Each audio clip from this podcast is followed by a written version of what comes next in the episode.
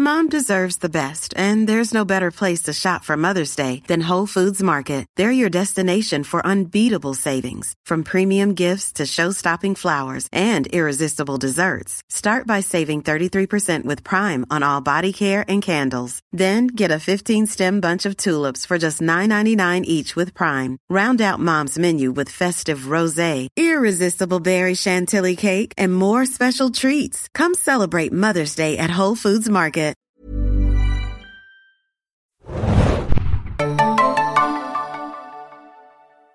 Hallo liebe Hörer und herzlich willkommen beim mittlerweile 15. Zane Junkies Podcast. Äh, mein Name ist Thomas und ja, aufgrund der äh, zahlreichen positiven Kommentare, die wir zu unseren Buchvergleichen äh, in den letzten Folgen ähm, bekommen haben bezüglich Game of Thrones, haben wir uns äh, heute, ja, wir haben das kleine Special so ein bisschen umgeschmissen, anstatt ein Best-of äh, Season 3 zu machen, liest heute Rima für euch das fünfte Buch von Game of Thrones.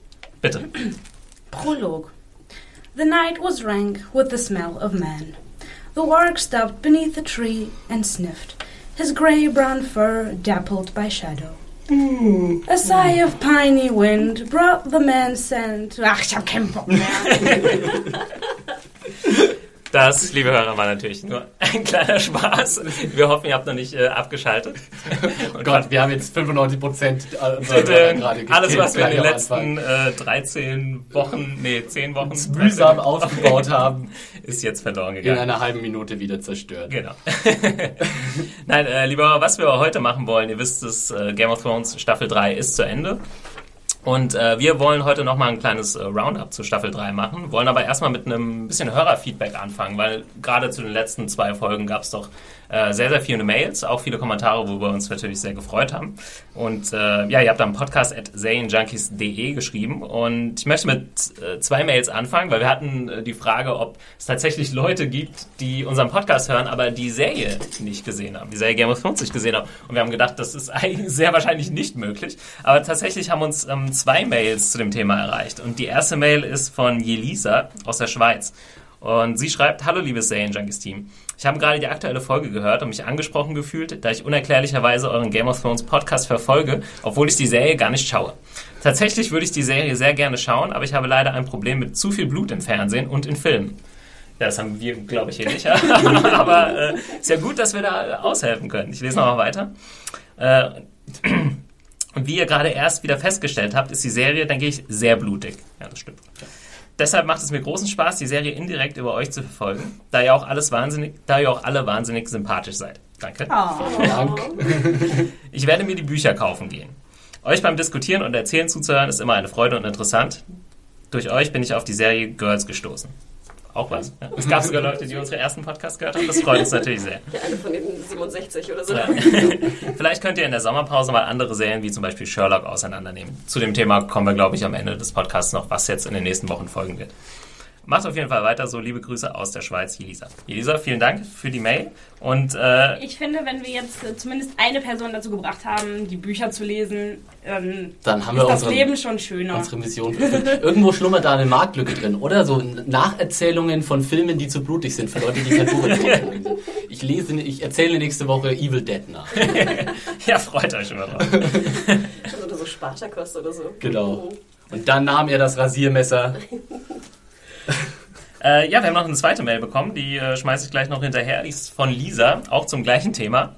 Und zwar schreibt sie, Hallo liebes Serienjunkies-Team, in eurem letzten Podcast kam die Frage auf, ob es Leute gibt, die nur euren Podcast hören, aber nicht die Serie schauen. Ich bin so jemand. Zurzeit habe ich durch Prüfungsstress wenig Zeit, die aktuelle Folge zu schauen. Also lade ich mir einfach die neueste Folge von euch runter und höre sie auf dem Weg zur Arbeit. Durch euer Konzept, die Folge nicht nur zu besprechen, sondern Szene für Szene durchzusprechen, macht es, so gut, macht es es so gut wie überflüssig, es nochmal nachzuschauen. Da mir die einzelnen Personen durch die Bücher und TV-Serie bekannt sind, ist es für mich ein leichtes, mir die beschriebenen Handlungen vorzustellen. PS, ich hoffe, ihr besprecht weiter Serien, nur, nur nicht Homeland, da bin ich erst in der ersten Staffel. Okay. Und geil, Jetzt, wenn, wenn sagst. Lisa es wünscht. Ja, aber äh, interessant auf jeden Wow. Fall, dass es tatsächlich Leute gibt, denen wir auch so eine Freude machen, ohne dass sie Game of Thrones schauen. Ich finde vor allem die Begründung schön, dass man keine Zeit hatte, die 53 oder 57 Minuten äh, der Serie zu schauen, aber 100 Minuten. Ja, naja, das kann man ja auch auf dem Weg zur Arbeit machen. Das kann man ja mit der Folge an sich nicht machen. Also vielen Dank äh, für diese Mails. Ich bin auf jeden Fall, das war meine Überraschung der Woche. Wie, Moment mal, das, das war nur ein Scherz, das gibt's tatsächlich. Aber ich frage mich, Ja. wir hatten ja anfangs auch die Szenen so ein bisschen mehr beschrieben. Ob wir nicht doch vielleicht da wieder so ein bisschen zurückkehren sollten, wenn wir schon zwei Hörer haben, die. Vielleicht sollten wir Eine einfach so eine. Hörbuchsektion noch gründen. oder mit verteilten Rollen noch mehr sprechen. Weiß ich. Ja. Ja, da steckt noch Potenzial äh, hinter dieser Idee. Aber so fehlende, ja, das finde ich schön, fehlende Szenen nachspielen. Fehlende. Fehlende. Szenen? Also so hier die, die Fight bei, bei der, wer ist das, Fist of the Old Man? Fist of the First, First Man. Ist doch die Old Man, ja. ähm, dass man das nachspielt oder so. Ähm, ich weiß nicht, diese Szene, wo, wo Tyrion doch äh, Sansa irgendwie was erzählen muss und es dann rausgenommen wird mit der Hochzeit zum Beispiel. Ach so, wie wir füllen die Lücken. Genau. Ja. Das ist ja, hat ja schon was von Fanfiction, was du hier äh, Ja. planst. Nicht zu schlecht für mich. Ich habe irgendwo was gelesen, dass es auf Facebook eine Sache gibt, wo Game of Thrones quasi auf Face, wenn das Facebook-User wären, die Charaktere ah ja, das habe ich gesehen. Ja. Richtig und geil. sich dann gegenseitig Messages und Kommentare schreiben. Ich habe es leider nicht gesehen, aber vielleicht hat es ja jemand von den Hörern gesehen und kann das empfehlen. ähm, okay, machen wir weiter mit einer Mail von Alexander. Und äh, kommen wir zu der ersten Frage für heute. Und er schreibt, Hallo, nach der dritten Staffel habe ich mich dazu entschlossen, die Bücher zu lesen. Mich würde interessieren, ob er die Bücher auf Deutsch oder auf Englisch gelesen hat. Ziemlich einfache Frage von Alexander. Ja. Möchte jemand anfangen? Englisch, absolut Englisch. Ich auch Englisch, ja. Ich Englisch. bin, ja, also ich glaube, wir sind alle so Originalfassungsfans. Ja, jeden ist bei mir genau. Und ja. ja, wenn Liegt man, wahrscheinlich unter anderem daran, dass die englische Version dann auch immer früher rauskommt als die deutsche. Ja, und die Leute so, nicht so warten. banal es ist, ich meine, sie ist auch günstiger. Ähm, und sie ist auch nicht diese, es gibt nicht diese Halbteilung, die ich Genau. schon so unverschämt finde in Ja. Deutschland, dass ich mich weigere, so ein Buch zu kaufen. Stimmt, wie ist das? Ab einem gewissen Buch wurden die Bücher nochmal aufgeteilt Ich in glaube, deutsche drei Version? Ach so, okay. also es gibt ja irgendwie sechs, sieben, acht Bücher schon in der deutschen Fassung, die Zehn. alle eben so, echt? Wow. Okay. Nee, äh, Statt und, fünf. ja. Ja. Ja. Und was ich natür- natür- natürlich dazu auch noch sagen muss, äh, ich finde es auch furchtbar übersetzt teilweise. Also gerade gerade die Namen Genau, da sind muss ich mich immer drüber lustig machen. John Schnee und äh, Theon Graufreud. Also ich glaube, das könnte ich einfach nicht ernst nehmen. komischerweise Königsmund am schlimmsten. Genau. Königsmund, Königsmund ist schlimm einfach, das geht nicht. Irgendwie. Ja, das ist das alte Problem. Ne? Es gab es ja auch äh, ähnlich bei Herr der Ringe. Ähm, da gab es, glaube ich, sogar verschiedene Versionen der Übersetzung, wo dann irgendwann Frodo von Sam auch Chef oder Boss genannt wird, also so ein bisschen moderneren Touch bekommen sollte. Und so. Ey, Digga. Das ist, ja, das ist alles immer sehr äh, Schmeiß den tricky. Ring mal rein, Digga. gerade äh, da ist natürlich niemandem vorzuwerfen, wenn er das irgendwie auf Englisch äh, liest, wenn er es auf, äh, äh, auf Deutsch liest, wenn er es auf Englisch nicht so gut versteht. Aber gerade wenn man ans Original gewöhnt ist, ist dann der Umschwung, glaube ich, schwierig. Das geht uns, glaube ich, sowohl bei Serien und Filmen so, als auch bei, bei Büchern. Deswegen verzeiht auch diejenigen, die uns angesprochen hatten, dass wir doch bitte Mauer sagen sollten, statt Wall, glaube ich, ne? Was Mauer? Ja, da wollte ich jetzt gerade noch so. äh, zu kommen äh, zum Thema. Wir haben noch eine zweite Mail, die äh, so ein bisschen in die gleiche Kerbe schlägt. Die ist von Jasmin und sie schreibt, ähm, ich habe eure Review zur letzten Folge von Game of Thrones gesehen. Weiß ich nicht genau, was sie meint. das Review, was Rima geschrieben hat oder sie sich einfach nur verschrieben hat und äh, den Podcast mitgehört. Vielleicht meint. beides. in Ja. Wahrscheinlich Ja. beides. Ähm, ich muss sagen, das ist das erste Mal, dass ich euren Podcast gehört habe und mir ist eine Sache besonders aufgefallen. Ich finde es irritiert, dass häufig englische Bezeichnungen in diesen einfließen. Hätte ich die Serie nicht auf Englisch verfolgt, wäre das, denke ich, für jemanden, der die Serie nur auf Deutsch guckt, vielleicht verwirrend. Ansonsten finde ich euren Podcast unterhaltsam. Vielen Dank. äh, ja, mit den englischen Begriffen, wir gucken halt die Serie natürlich sofort auf Englisch, wenn sie rauskommt. Und äh, ich glaube, jetzt läuft gerade die synchronisierte Fassung auch auf Sky, aber ist noch nicht ganz bis zu diesem aktuellen Stand vorgedrungen. Nee. Ja, äh, ja, das Problem ist, glaube ich, auf der anderen Seite, wir kennen die deutsche Fassung nicht so wirklich. Ähm, Ja. und Ich muss auch gestehen, ich habe, glaube ich, noch nie eine Folge auf Deutsch gesehen. Nee, ich auch nicht. Ich habe mal irgendwie, äh, irgendwann nachts um, auf RTL 2 lief's mal irgendwie und dann habe ich mal so aus Spaß mal eine halbe Stunde geguckt, aber ich war nicht begeistert, sage ich ganz ehrlich. Also die deutsche Synchro, deutsche Synchronisation ist ja generell ein Problem. So, äh, das wird ja oft auch von vielen Filmfans und vielen Serienfans auch angemerkt, dass einfach, ja, dass das einfach nicht mehr die die Qualität hat, die viele vielleicht auch einfach erwarten und äh, deswegen und natürlich auch wegen dem Zeitproblem. Ne? Die Serie wird von uns natürlich geguckt, sobald die englische Folge gelaufen ist Und dann ist natürlich keine andere Sprachfassung erstmal verfügbar. Ja. Da Aber bietet sich wieder das gleiche Problem wie bei den Büchern eigentlich. Man will halt das nächste haben, Deutsch gewinnt nicht, ja, dann lese ich halt das Englische. ich würde auch mit Philipp äh, übereinstimmen, es geht gar nicht darum, dass man jetzt irgendwie snobbig ist und sagt, nur äh, das Englische ist das Wahre, was ja oft äh, einem vorgeworfen wird, wenn man sagt, man guckt lieber auf Englisch. Aber ich glaube auch, dass die Qualität wirklich nachgelassen hat von den Synchronisationen, Ja. im Gegensatz zu den 70er, 80er Jahren vielleicht oder Anfang der 90er auch noch, weil es auch immer viel schneller gehen muss als früher. Und äh, ja, das Ganze natürlich Geld kostet. Richtig. Und ja, wenn mittlerweile irgendwie eine Woche nach der US-Ausstrahlung schon die synchronisierte Fassung vorliegt, oder ich glaube bei Breaking Bad wird es irgendwie zwei Tage danach schon der Fall sein, ähm, ja, muss das Ganze schnell gehen und da ist dann für die Übertragung und für, das, ja, für den Feinschliff vielleicht auch nicht mehr so viel Zeit. Ich finde es vor allem ganz spannend, wenn die 48 Stunden schon die deutsche Synchro zeigen, sollten wir mal wieder Interviews machen mit Synchronsprechern. Mhm. Denn die sehr frühzeitig werden die Folgen bekommen. Gute Idee. Huge, gute Idee. ähm, okay, wir haben noch eine Mail bekommen von Martin aus Berlin und da müssen wir eine Richtigstellung anbringen heute. Und äh, zwar zu der Puppenfrage, die wir angesprochen haben, ich glaube, vorletzten Podcast. Es Meine, ging meine um, Roboterpuppe? nee, es ging um die Puppe. Nein, um, es ging, geht um die Puppe von äh, Sansa. Ach so. Und äh, zwar hattest du gesagt, ja, man sieht daran, dass sie noch so äh, ein bisschen verspielt und jung ist. Sie hat sogar noch eine Puppe etc. Aber wir haben ein bisschen vergessen, dass es sich um die Puppe, eine Puppe handelt, die auch schon wirklich eine Rolle gespielt hat, die äh, Ned ihr geschenkt hat. Genau, von ihrem Vater geschenkt bekommen hat. Ja, ich Ähm, äh, lese ganz kurz von Martin äh, das, äh, die Mail vor, oder zumindest einen Teil der Mail. Er schreibt, ich habe es überprüft und es ist die Puppe, die sie von ihrem Vater aus Staffel 1, Episode 3 geschenkt bekommt. Es ist auch die Puppe, die in Staffel 2, Episode 9 vorkommt. Ich denke, dass sie, diese Puppe ist eher ein Andenken an ihren Vater oder, oder überhaupt ihre Familie, da sie ja sonst nichts anderes mehr hat. Sie behauptet in der ersten Staffel außerdem, dass sie seitdem sie acht Jahre alt ist, nicht mehr mit Puppen spielt. Von äh, Martin aus Berlin. Vielen Dank auf jeden Fall Also für ich die, glaube, für von die uns Klärung. hat jetzt niemand angenommen, dass sie jetzt noch mit der Puppe spielt. Ich habe es auch eher eigentlich visuell, äh, oder wie hat man das als Anspielung Mhm. äh, interpretiert, dass man halt es irgendwie darstellt, dass sie halt noch ein Kind ist, beziehungsweise, dass sie halt nicht so alt ist, wie Sophie Turner de facto aussieht. Nämlich wie irgendwie 18 oder 19. Ne, einfach nur so als Zeichen für, ja gut, Kindheit ist es jetzt aber nicht mal Teenager-Art. Und da man natürlich jetzt da nicht, ich weiß nicht, Justin Bieber hinkleben kann als Poster, Ja. ähm, fand ich eigentlich diese Puppen-Reference ganz schön. Aber natürlich ist es auch eine, eine persönliche Erinnerung, logisch. Ja, ich glaube, äh, also Martin hat völlig recht in der Hinsicht, dass natürlich dies auch äh, symbolisieren soll, die Trauer, die sie natürlich um den Verlust ihres Vaters empfindet, aber natürlich auch finde ich, dass die Puppe auch so als Symbol für die verlorene Unschuld von Sansa stehen kann, die ja quasi einfach kein Kind mehr ist, weil sie diese furchtbaren Ereignisse jetzt rund um ihre Familie miterleben musste und dadurch einfach auch diese ja, diese Puppenwelt, in der sie vorher, sie hat ja vorher tatsächlich in so einer Puppenwelt gelebt und das ist jetzt für immer verloren und diese, die, ja, diese Puppe ist eben noch das Relikt und die Erinnerung an diese einfacheren und schöneren Zeiten für sie. Ja, aber es ist gut, dass uns die Hörer nochmal an solche Sachen erinnern. Ich habe auch nicht immer jede Folge natürlich noch im Kopf. Das äh, wäre auch schwierig. Da müsste man sich, glaube ich, vor jeder Runde nochmal jede Staffel neu anschauen.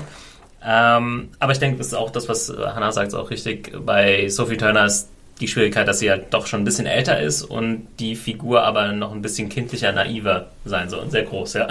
das stimmt. Und äh, das kam auch in der letzten Folge, glaube ich, ganz gut zum Tragen. Was in der letzten oder vorletzten, wo es um äh, diesen Scherz ging, den sie mit Tyrion Ach ja. ausgeheckt hat. Letzte, ja. Und das hatten wir auch, glaube ich, nicht besprochen. Da ging es, das, Das hatte ich zumindest nicht be verstanden und habe es jetzt im Nachhinein gelesen, dass sie ja dann irgendwie Shift sagt, Shapeshift. Mhm. Nur weil, weil sie denkt, Shift wäre das Äquivalent zu Shit, also wäre ein dreckiges Wort. Und es sollte heißen, dass sie das Wort Shit noch nicht mal kennt, Ja. dass sie so behütet ist. Das habe ich in der Szene nicht verstanden. Das habe ich jetzt im Nachhinein in amerikanischen Reviews so gelesen. Ich muss Auch gestehen, beim. Schauen habe ich es auch nicht gereilt. Nee. Nee, ich das habe es tatsächlich auch nicht gerafft. Ich dachte, das wäre jetzt so ein Westeros-Ding. Das ist halt irgendwie Shift, wäre jetzt so ein. Genau, so und ein das, ja, aber anscheinend denkt sie, dass sie sagt dann, da, das ist doch der äh, böse Ausdruck für Code oder so, keine Ahnung. Und äh, offensichtlich soll das nochmal ihre Naivität so ein bisschen darstellen. Ah, das fand ich ganz interessant. Ähm, okay, dann Da haben fand ich wir. das Puppen-Reference irgendwie einfacher zu verstehen. ja, auf jeden Fall. Akustisch ähm, zumindest. Wir haben eine Mail von äh, Gerrit bekommen, der unter dem Pseudonym Lannister auch bei uns Ah. oft, äh, sehr oft postet. Und ähm, da wollte ich eine interessante ja, Ankündigung machen, denn äh, er steht aktuell mit uns in Kontakt zu einer eventuellen Soundtrack-Analyse, die er gerne machen will.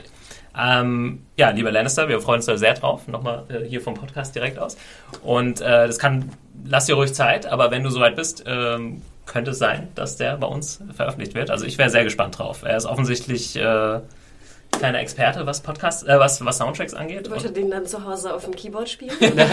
Nein, ich glaube, äh, was er geschrieben hat, ist, dass der äh, Soundtrack der wirklich sehr Palmflöte. aufwendig ist und wir haben ihn ja wirklich vielleicht zu oft ein bisschen unter den Tisch fallen lassen und ähm, dass er da gerne also zu allen drei Seasons äh, was machen würde. Also darauf könnt ihr euch, äh, glaube ich, freuen, liebe Serienjunkies. Haltet Ausschau nach diesem Beitrag, wäre ich Ja. sehr gespannt Lieber drauf. Gerrit, jetzt ist es offiziell raus, jetzt musst du es auch machen.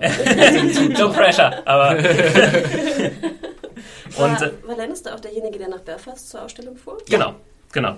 Und äh, er hat uns zu lange Mail geschrieben, aber ich habe mir noch mal ein, zwei kleine Sachen äh, rausgepickt, äh, die er noch angemerkt hat. Und zwar eine Sache ist, dass äh, er nochmal sagt, Aya bringt in der Serie tatsächlich noch niemanden um, also außer den Jungen am Anfang. Wir haben das letztes Mal alle ein bisschen durcheinander geworfen, weil es, glaube ich, im Buch äh, eben anders ist. Ja. Und also das machte ist der, der Man-Reference auch Sinn. Genau, ja. Also wir, da, aber es ist witzig, dass wir alle nicht mehr wussten, ich hätte schwören können, ich habe diese Szene gesehen. Oh.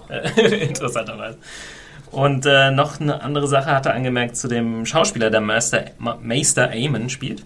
Und äh, weil wir uns ja gewundert haben, wie alt ist dieser Mann, der sieht wirklich tatsächlich schon sehr, sehr alt aus. Und er ist äh, 1923 geboren, heißt Peter Vaughan. Und äh, damit also 90 Jahre alt bereits. Und äh, aber offensichtlich noch deutlich frischer, als er in der Serie wirkt.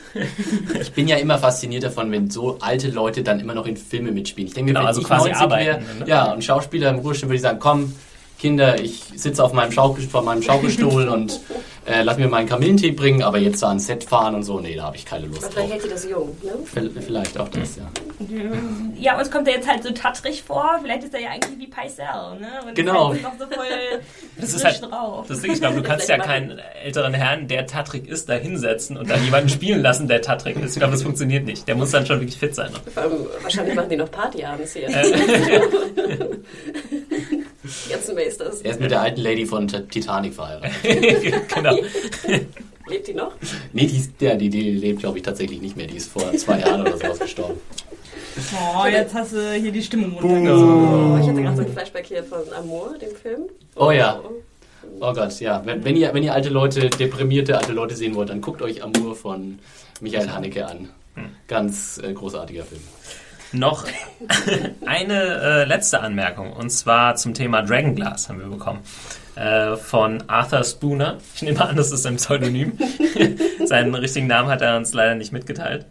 Und äh, zwar haben wir ja öfter das Thema gehabt, dass äh, Sam das Dragonglass liegen gelassen hat und warum und überhaupt. Und ähm, Arthur Spooner klärt uns zu dem Thema noch mal ein bisschen auf und sagt, Sam findet in der Folge von The Prince of Winterfell, das ist äh, Season 2, Episode 8, ein ganz schön großes Bündel von Dragonglass auf der Fist of the First Man.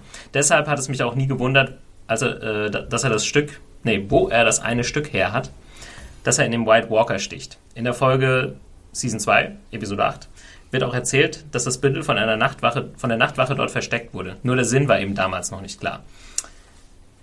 Ich war zwar dann auch enttäuscht, dass Sam nicht das Stück mitgenommen hat in der aktuellen Folge, wusste aber, dass er noch mehr hatte und nicht nur das eine Stück. Aber für alle, die eben dies nicht mehr wussten, wird es dann nochmal in Folge Misa aufgelesen, in dem Sam, Bran, Jojen und Mia alle Stücke, die er hat, an sie weitergibt. Also wir haben, das ist wieder eine ähnliche Sache, danke, dass ihr uns äh, aufklärt. Äh, das haben wir nicht mehr so ganz auf dem Schirm gehabt, ne? dass er äh, größere Mengen von Aber hatten wir Dragonglass das nicht? hat. Also ich, Ich ich glaub glaube, wir hatten das nie bezweifelt, oder? Das, äh, das ist auf jeden Fall mehr als ein Dolch. Na, wir hatten oder? das, glaube ich, schon bezweifelt nach der, also bis zur letzten Folge, wo wir Wir haben uns äh, ein bisschen, haben, also wir haben uns ja sehr aufgeregt, dass er dass er den Dolch da liegen hat aber das. Ding war, ich wusste ja auch gar nicht, dass nur Sam das alles mitnimmt. Hm. Ich dachte, die Night's Watch findet das und dann verteilen sie vielleicht ein paar Dolche. Die oder Serie, so, die Serie hätte es einem auch einfach ein bisschen einfacher machen können, indem sie Sam nochmal gezeigt haben in der dritten Staffel mit dem Bündel voller Dragonglass. ne? Dass man nicht, Wurde das nicht aber sogar gezeigt? Aber halt nur mit einem. Er hat das dann rausgeholt und äh, Gidi gezeigt. Genau, ja, ja. Genau. Hm. Also, ansonsten, falls wir, hat falls wir wieder falsch liegen, Arthur musst du nochmal schreiben. Wir hätten es erkennen müssen an, seiner, an seinem Umfang. Jede Menge Platz, so eine Sachen Beule verstauen. dem Mantel so raus. Genau. Ja. Ähm, ja, das war's soweit mit dem Hörerfeedback. Also es kam echt viel nach den letzten beiden Folgen, haben uns sehr darüber gefreut. Keep them coming, wenn ihr wollt. Podcast at serienjunkies.de könnt ihr uns immer schreiben. Und äh, dann kommen wir zu unserem, ja, zu unserer Zusammenfassung, ja nicht direkt Zusammenfassung. Wir haben uns überlegt, wir wollen nochmal ähm, eine Folge zur Staffel 3 machen, aber bevor wir jetzt hier querbeet äh, losreden, was uns denn gefallen hat und was nicht, wollen wir so ein kleines äh, Best-of einfach machen. Wir haben uns bestimmte Kategorien überlegt, die wir jetzt einmal so rundrum durchgehen. Und liebe User, Genau. die könnt ihr natürlich auch beantworten in den Kommentaren. Ja, da bin ich, da sind wir wirklich sehr gespannt. Ja, also eben, also das wollen wir natürlich haben, dass ihr bitte schön kommentiert, was euch am besten gefallen hat, was euch am wenigsten gefallen hat äh, in dieser Serie. Und äh, ja, das werden wir jetzt äh, im Folgenden auch tun. Wollen wir, wollen wir tatsächlich mit, mit den zwei Oberen schon anfangen? Das ist ja fast die größten Hämmer. Ja, nee, müssen wir nicht. Ähm, wir können. Ähm, mit was würdest du gerne anfangen? Ich würde gerne mit bester Neuzugang Staffel 3 anfangen. Okay, das gut, ist nämlich, also hier, welcher Charakter ist in Staffel 3 zum ersten Mal aufgetreten und hat uns am besten gefallen? Ähm, ja, die, die, die, die Regeln sind relativ einfach. Muss vorher noch nicht äh, irgendwie äh, in Erscheinung getreten sein in Staffel 1 oder Staffel 2. Und dann äh, würde ich sagen, machen wir doch am Anfang eine Reihe um. Und Hanna, fang doch mal an. Was war dein bester, liebster Neuzugang in Staffel 3? Ich hatte gerade gehofft, nicht die erste zu sein. Ja. Und Tja. dann habe ich Weil die ich- trotzdem ausgewählt. Natürlich mein liebster Neuzugang, den musst du aussprechen, lieber Philipp. Oh, den muss ich Ja, aussprechen. dann weiß ich schon. Kannst fängt mit D an. D. mit D? Hä? Jetzt check ich's gerade. D-A. Da. Ach so. Ach ja, natürlich. Ja, also, äh, Hannas äh, liebster Neuzugang, äh, Sexiest Man Alive, Dario Naris. Echt, tatsächlich? Also ich muss gestehen, das ist natürlich so ein bisschen trashy, ne? Ja. Gebe ich, gebe ich zu. Ähm, ich, äh, ich, ich fand, es gab sehr gute Neuzugänge, die ihr wahrscheinlich auch erwähnen wollt ähm, oder werdet. Ähm, ich, ich tue mich da so ein bisschen schwer. Äh, ich fand Dario irgendwie cool und ich freue mich auf das, was mit ihm passiert äh, oder mit, mit ihm und Dani passiert, wie auch immer. Und ich fand auch, dass die Kampfszenen gut waren mit ihm. Ich fand, äh, es war ein interessanter Charakter, trotz äh, dem Fehlen des blauen Bartes oder der, der wilden Gestalt oder, oder vielleicht auch wegen der, des Fehlen des blauen Bartes. Ähm, ich habe mich komischerweise immer gefreut auf die Szene mit ihm. Vielleicht ist es jetzt auch so ein, so ein weibliches äh, Trash-Ding. Vielleicht erwähne ich dann erstmal diesen trashigen Charakter und wenn dann die Reihe wieder an mich kommt, dann erwähne ich die, die ernst gemeinte, den ernst gemeinten Charakter. Ja, das- mal weiter an Thomas. Ja, das Witzige du, ist. du willst jetzt auch noch eine zweite Option haben? Nein. nein. Nee, ich äh, kann Hannah nur beistimmen. Ich habe auch Dario auf dir auf meiner Wow. Zettel stehen. Ja. Äh, ich würde sagen, erste, allererste Szene, in der er auftauchte, da hatte man ja irgendwie gedacht, die andere Figur würde jetzt im Mittelpunkt stehen, weil Genau, der Titans Seconds Bastard. Ja. Und da habe ich ihn auch noch nicht so auf dem Schirm gehabt. Und äh, ich habe dann aber die Folge, als er dann quasi ähm, seine Mitstreiter köpft und das dann Danny äh, vorwirft und diese ganze, das ganze Gespräch, wo er dann quasi seine Allegiance irgendwie äh, schwört, äh, habe ich dann nochmal gesehen und da echt noch Gänsehaut bekommen. Also ich fand äh, es ein super Charakter, irgendwie ein Interesse. Also der Schauspieler, wie heißt er? Ed äh, Skrein? Bringt es super rüber. Er macht das, was äh, vielleicht das Optische, jetzt irgendwie der blaue Bart und so, das, was wegfällt, macht er irgendwie durch seinen Charme und so und so weiter weg. Und äh, ja, freue mich auch jetzt immer, wenn man ihn sieht. Hat immer so ein Grinsen irgendwie auf den Lippen und äh, lockert das Ganze so ein bisschen auf bei den ganzen düsteren äh, Figuren. Ja, er ist ja. jemand, der wunderbar überheblich ist, aber Ja. diese Überheblichkeit auch tatsächlich irgendwie äh, mit was zementieren kann. Also Ja. er ist, er hält sich für den coolsten Kämpfer, aber er ist auch einfach ein, ein super cooler Kämpfer. Aber ganz ehrlich, Thomas, ich hätte jetzt schwören können, dass du dein Grey Worm, Worm nee, ich fand es äh, am Anfang eine interessante Figur, obwohl er ja nicht viel macht oder so gut wie nie redet. Aber ja, in der ersten oder zweiten Folge wird er, glaube ich, zum Anführer ernannt, der Unsullied. Und äh, kommt dann, bekommt dann aber ein bisschen zu wenig zu tun, als dass ich jetzt hätte sagen können, yay, äh, Grey Worm, super. Ja, war, der ist ja, also hat er wirklich weniger Screentime, glaube ich, dann gehabt als Dario, der nur drei oder vier Folgen vorkam im Endeffekt. Äh, wollen wir noch jeder, also ich habe noch das zweite aufgeschrieben, willst du noch einen zweiten? eine ihr, zweite ihr dürft, glaube ich, noch einen Runners-Up. nehmen. Ja, Runners-Up ist bei mir. halt, Ja, lass uns erstmal die Runde weitermachen. Nachher Okay. werden die ja schon erwähnt von den beiden. okay, okay, ja.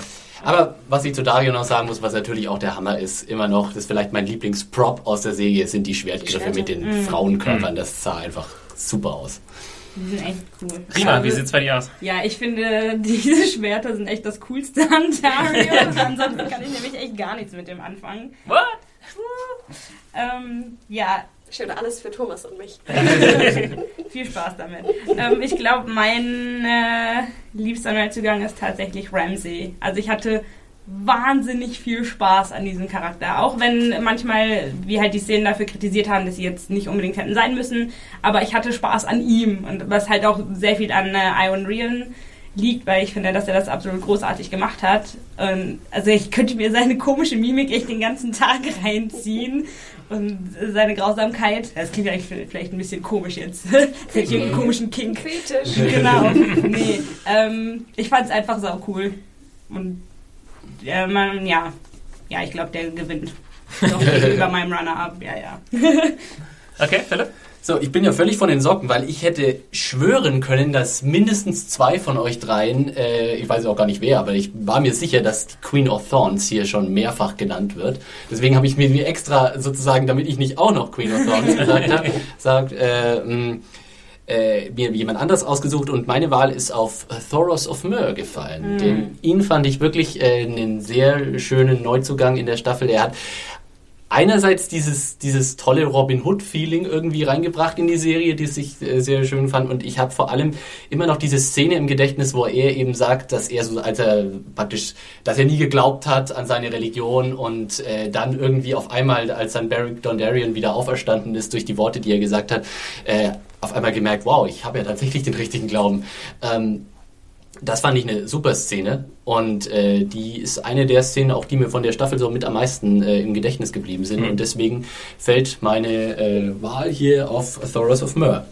Aber jetzt haben wir ja noch eine zweite Runde mit Runners Up.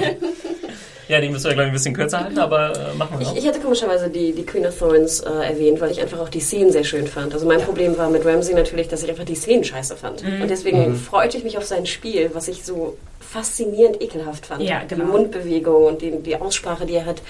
Ähm, aber durch die Szenen, die ich nicht sehen wollte, äh, dachte ich so, ich, ich kann ihn nicht erwähnen. Und bei der Queen of Thorns hatte ich wirklich das Gefühl, ich freue mich auf die Szenen. Ne? Jetzt kommt etwas gerade in der Kombination mit Marjorie, die ja nicht, leider nicht neu ist, aber finde ich doch irgendwie eine Art fast neue Rolle bekommen hat in dieser Staffel. Ähm, fand ich das natürlich sehr, sehr schön. Und ich fand auch Diana Rick hat das fantastisch gemacht ähm, und hatte mit auch so die besten One-Liner wahrscheinlich so ein bisschen vielleicht. Ja. Ähm, also ja, äh, sehr, sehr gute Rolle und mein Runners-Up. Also ich, ja, ich Ja. bin überrascht, dass sie nicht öfter genannt wird. Ja, das kommt jetzt in dieser Runde. Ja. Äh, ich habe als äh, zweiten noch den Blackfish, gespielt von äh, Clive Russell. Der ist auch neu gewesen, oder? Ja, ja. Und ähm, ja, muss sagen, auch eine Figur, die ähnlich wie Grey Worm vielleicht ein bisschen zu wenig äh, Screentime bekommt, aber ich finde, äh, Clive Russell macht so super hat eine Wahnsinnspräsenz irgendwie als diese Figur und hat auch äh, Wahnsinnssprüche rausgehauen, gerade gegenüber Edmure und ähm, wir kommen ja auch noch zu unseren Favorite Scenes, da wollte ich jetzt nicht zu viel vorgreifen. Äh, Du hast auch schon gerade eine, eine, äh, Philipp eine Szene genannt, die du sehr mochtest mit Thoros Mhm. und ich mochte eine Szene mit dem Blackfish äh, sehr gerne, aber da können wir gleich noch drauf zu sprechen kommen. Ja. Also der Blackfish ist mein Runners-Up. Ja, bei mir ist es halt die Queen of Thorns auf Platz 2. äh, da war ich mir jetzt nämlich auch nicht sicher, wen ich jetzt auf Platz 1 haben möchte, aber ich habe mich tatsächlich dann über äh, Ramsey doch noch ein bisschen mehr gefreut. Und sie ist einfach. Ja, sie ist auch einfach total spaßig. Wenn man sieht, die kommt jetzt da rein, dann denkt man sich, oh yeah, jetzt geht's wieder ab. ähm, Jetzt wird Tacheles geredet. genau, jetzt gibt's wieder verbale Bitch-Slaps. There you go, bitch. Go, girl. Und ähm, ja, ich weiß doch, dass ich ähm, damals, als die ersten Set-Fotos so äh, erschienen sind und dann man halt die äh, Queen of Thorns irgendwo gesehen hat, dass ich mir dann schon dachte, hm, ja, weiß ich nicht. Aber äh, inzwischen äh, fand ich halt, also da- dass Diana Rick äh, das großartig gemacht hat, ist ja eh klar, aber inzwischen finde ich auch ihr Outfit irgendwie geil. und äh, einfach alles geil. Mehr kann ich dazu nicht sagen. Ja, mein Runners-Up ist äh, logischerweise dann auch die Queen of Thorns, die tatsächlich auf Platz 1 wahrscheinlich bei mir gelandet wäre, wenn ich nicht fälschlicherweise angenommen hätte, dass ihr die alle wählt. Du wolltest mal nur besonders sein. Ja, ich will einfach rausstechen hier. Es ist, äh, ist manchmal nicht so leicht. Ja, machen wir weiter. Ähm, wir haben eine Kategorie rausgepickt, ähm, bester Kampf, um es nicht mit den besten Szenen quasi so kollidieren zu lassen. Ich glaube, das kann man auch, relativ- also weil es ja tatsächlich auch dann spektakuläre Kampfszenen in der dritten Staffel gab, auch wenn es keine riesige Schlacht gab wie am Ende von Staffel 2. Darf ich da kurz, Ja. äh, einfach nur damit die ähm, Hörer auch nochmal in, äh, in Erinnerung gerufen werden, was wir denn so hatten. Also wir hatten an Kämpfen zum Beispiel Brienne äh, of Tarth gegen äh, Jamie Lannister, gegen den angeketteten Jamie Lannister. Dann hatten wir natürlich äh, den Hound äh, versus äh, Beric Dondarrion in der Höhle und mit ganz viel Feuer. Dann hatten wir das infernalische Trio Dario, Jorah und Grey Worm, wie sie die Junkai platt gemacht haben. In äh, Episode 9 war das. Dann hatten wir so ein paar kleinere Scharmützel noch. Äh, zum Beispiel hatten wir Jon Snow vs. Orell, das ja für Orell nicht besonders gut ausging. ähm, dann hatten wir natürlich auch noch Sam, Sam the Slayer vs. The White Walker. Ja, es war ein kurzer Kampf, aber Sam hat äh, entschieden zugestochen. Dann hatten wir da auch noch Arya, die äh, zusammen mit dem Hound die kleine Begegnung mit den Frey-Soldaten hatte im Finale. Und habe ich auch noch, finde ich, qualifiziert Brienne of Tarth gegen den Bären. Ja, definitiv. Da fand ich äh, gerade vor allem die Kampfchoreografie des Bären, wie er sie dann kurz mal so einen Haken verpasst. Fand Ja. Qualifiziert die Red Wedding sich auch als Kampf? Ja, das würde ich als Massaker bezeichnen, nicht als Kampf. Und das ist jetzt Schwertkampf oder? Ja, ja, also äh, ja, Verbal, Verbalkampf, lass mich mal raus. Das würde, glaube ich, zu un, äh, undurchsichtig werden. Ja. Genau, also ich kann ja gerne mal anfangen. Äh, Du hast Ja. ja die wichtigsten Sachen genannt und meine Favorites äh, waren auch dabei. Äh, ich bin mir echt unsicher, deswegen nenne ich einfach beide äh, The Hound versus Beric Dondarrion. Ja. Einfach weil es äh, mit, dem, mit diesem Feuer unglaublich äh, gut inszeniert war und wahrscheinlich auch sehr aufwendig war, diese Choreografie so darzustellen. Super inszeniert. Äh, ein bisschen mehr so ein Yeah! Gefühl hatte ich bei, dem bei dem Trio, bei dem Trio Infernale, Grey Worm, äh, Jorah und äh, Dario in der neunten Folge der dritten Staffel, wo sie äh, die Junkai-Soldaten oder Söldner, wie auch immer, aufmischen. Das war so ein richtiges, ja, ich habe schon mal gesagt, so ein So A-Team-Feeling. yeah. Ja. genau. da wurde endlich mal aufgeräumt und äh, da habe ich auch echt gejubelt vor dem Fernseher, glaube ich. Hima, welcher ich- Kampf hat dir am besten gefallen? Ja, ich glaube, da muss ich mich äh, bei dem Feuerkampf anschließen, der einfach extrem cool aussah. Der hat, weiß ich nicht, da saß man echt schon so auf der Stuhlkante so ein bisschen, weil es einfach so faszinierend war und äh, das Zusehen hat einfach so einen Spaß gemacht und ja, was will Feuer. man mehr von so einem Kampf, oder? Ja, ich schließe mich dem natürlich auch gleich an. Äh, Ich habe auch lange überlegt, ob das meine liebste Szene überhaupt in der ganzen Staffel war, aber es ist auf jeden Fall meine äh, favorite Kampfszene.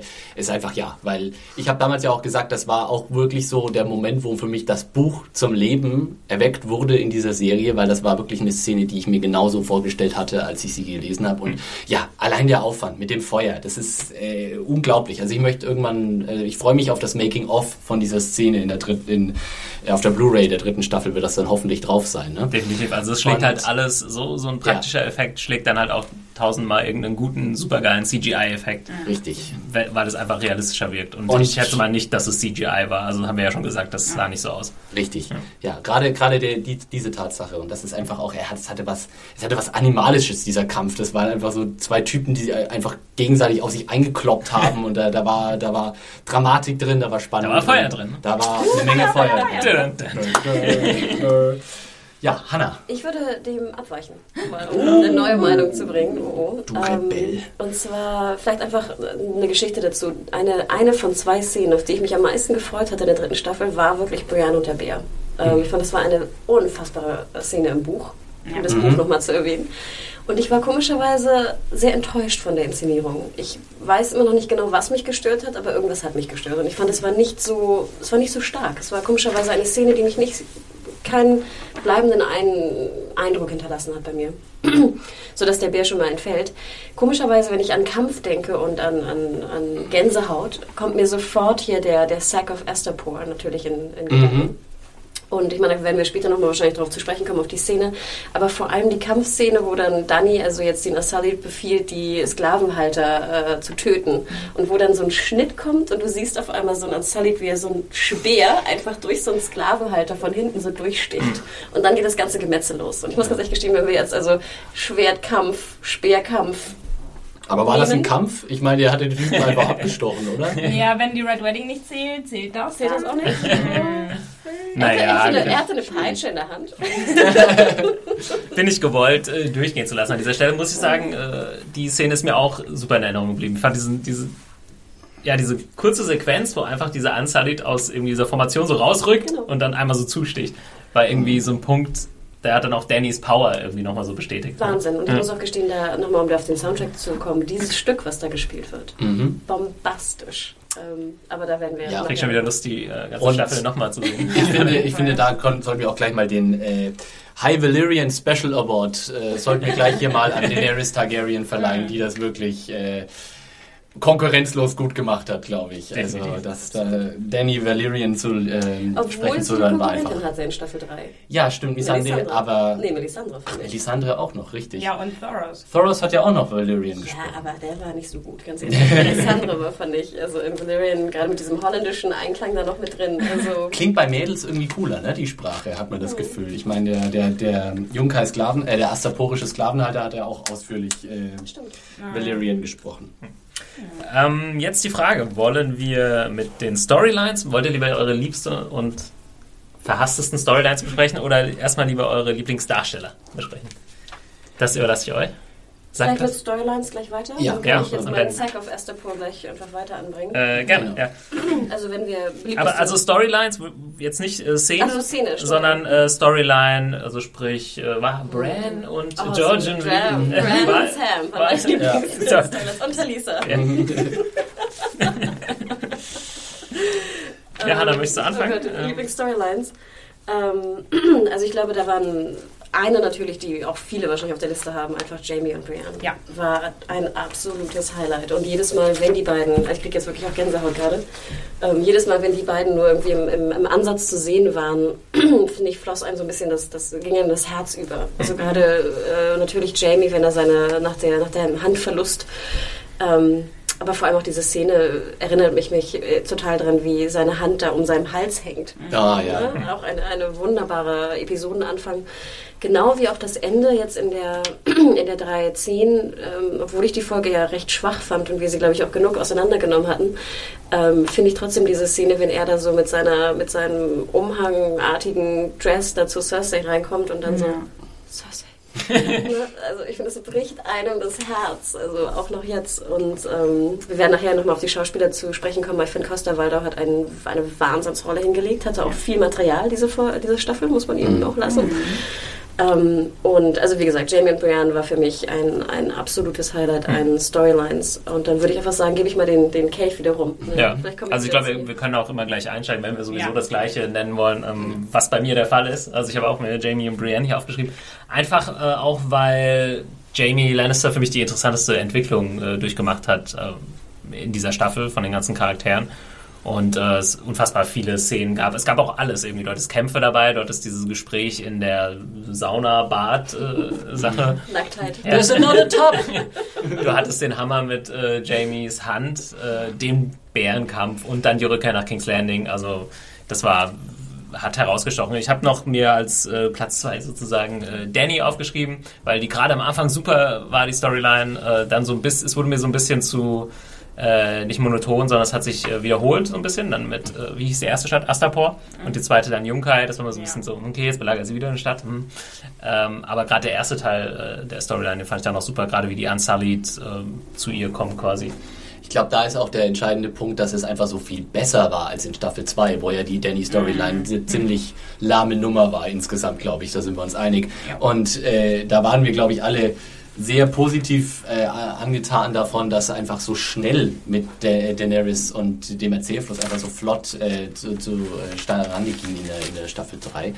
Und äh, ja, man einfach nicht ewig drauf wartet, da passiert jetzt endlich mal was, sondern schon in der vierten oder fünften Folge war ja dann in der vierten The Sack of Astapor.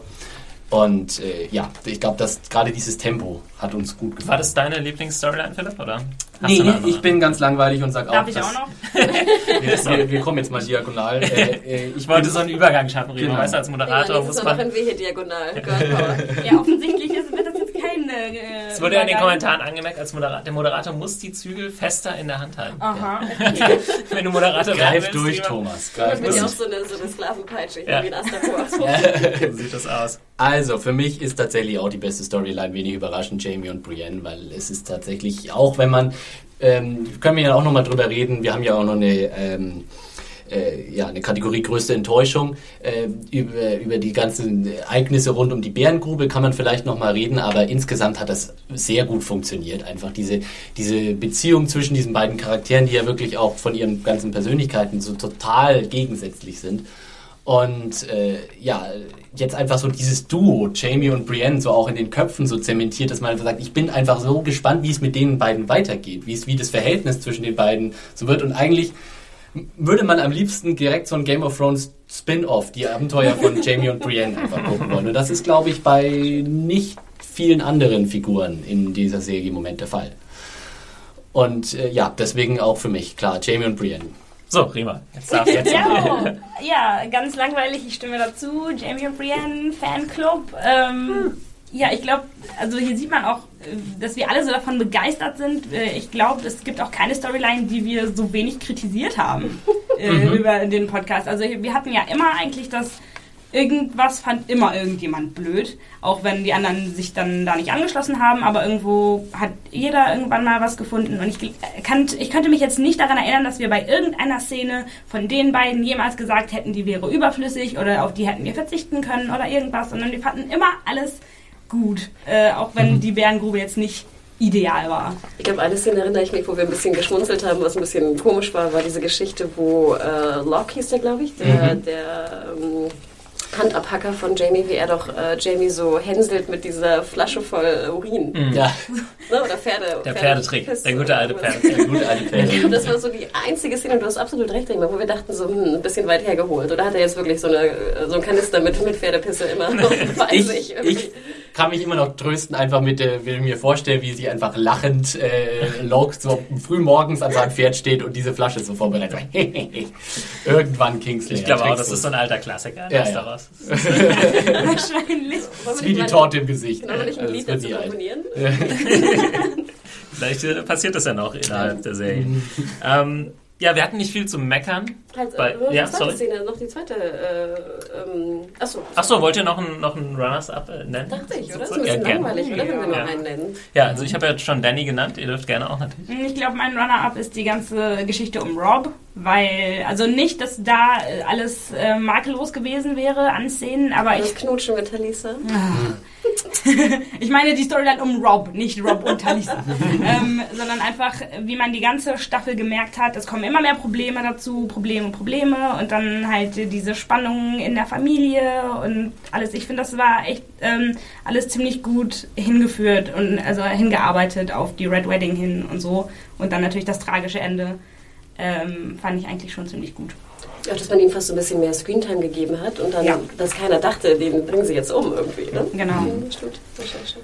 Mein Runners-Up wäre jetzt, äh, ich könnte jetzt mir es einfach machen und Daenerys auch sagen, aber ich nenne tatsächlich Sansa, weil ich fand das sehr äh, interessant. ähm, ich fand das einfach gut äh, gelöst, weil ich einfach auch an einem gewissen Punkt mit Sansa nachfühlen konnte und mir denken sollte, was würde ich in der Situation machen, weil sie eigentlich in, der, in, in, in dieser Situation so reinbuxiert wurde. Erstens mal war sie so dieses Zentrum von diesen Intrigen-Gespinne von Leuten, die ja alle komplett über waren und wo sie einerseits so ein Spielball war, aber andererseits dann auch in diesem Moment kam, vertraue ich jetzt Littlefinger, obwohl ich jetzt eigentlich weiß, dass ich ihm nicht so richtig trauen kann und dann, oder heirate ich lieber Loras und dann, dass dann diese Möglichkeit auch wieder ähm, genommen wurde und es dann natürlich letztendlich in der äh, Hochzeit mit Tyrion resultiert hat, fand ich einfach eine schöne, schöne äh, Ablauf von Ereignissen. Und selbst die Möglichkeit, dass deine liebste Freundin Shay auftaucht, schreckt mich nicht davon ab, Selbst- Sansa zu nennen. Selbst Shay konnte es nicht äh, so sehr trüben, nein. Ich habe hab ein ganz anderes fantastisches Duo als meine zweitliebsten Auftritte. Aber nicht Und Shay und Sansa, oder? Joffrey und Marjorie. Oh. Weil ich fand, wie gesagt, ich kann ja gar nicht oft genug sagen, wie fasziniert ich von Marjorie bin in dieser Staffel, Ja. was ich in der zweiten überhaupt nicht war. Ähm, ich fand ähm, Natalie Dormer, heißt sie, glaube ich, ne? Mhm. hat es fantastisch gemacht. Ich weiß gar nicht genau, dafür müsste ich mir die zweite jetzt nochmal anschauen, ob sie sich irgendwie wohler fühlte mit der Rolle als in der zweiten Staffel.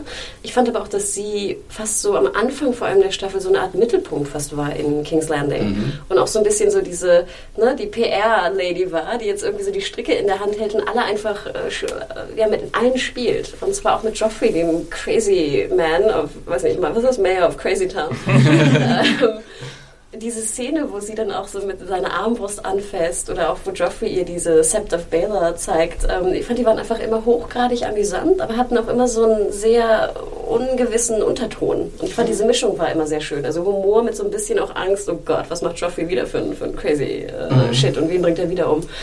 Ähm, das hat mir sehr, sehr gut gefallen, muss ich gestehen. Und da bin ich auch sehr gespannt, was weiter passiert. Ähm, und ich habe mich immer gefreut, wenn sie einzeln, aber vor allem, wenn sie im Duo auftauchten. Ich glaube auch, Natalie Dormer wird noch erwähnt werden heute. Ja, prophezeist du. Ich prophezeie hiermit. Für den Spoiler! besten Ausschnitt.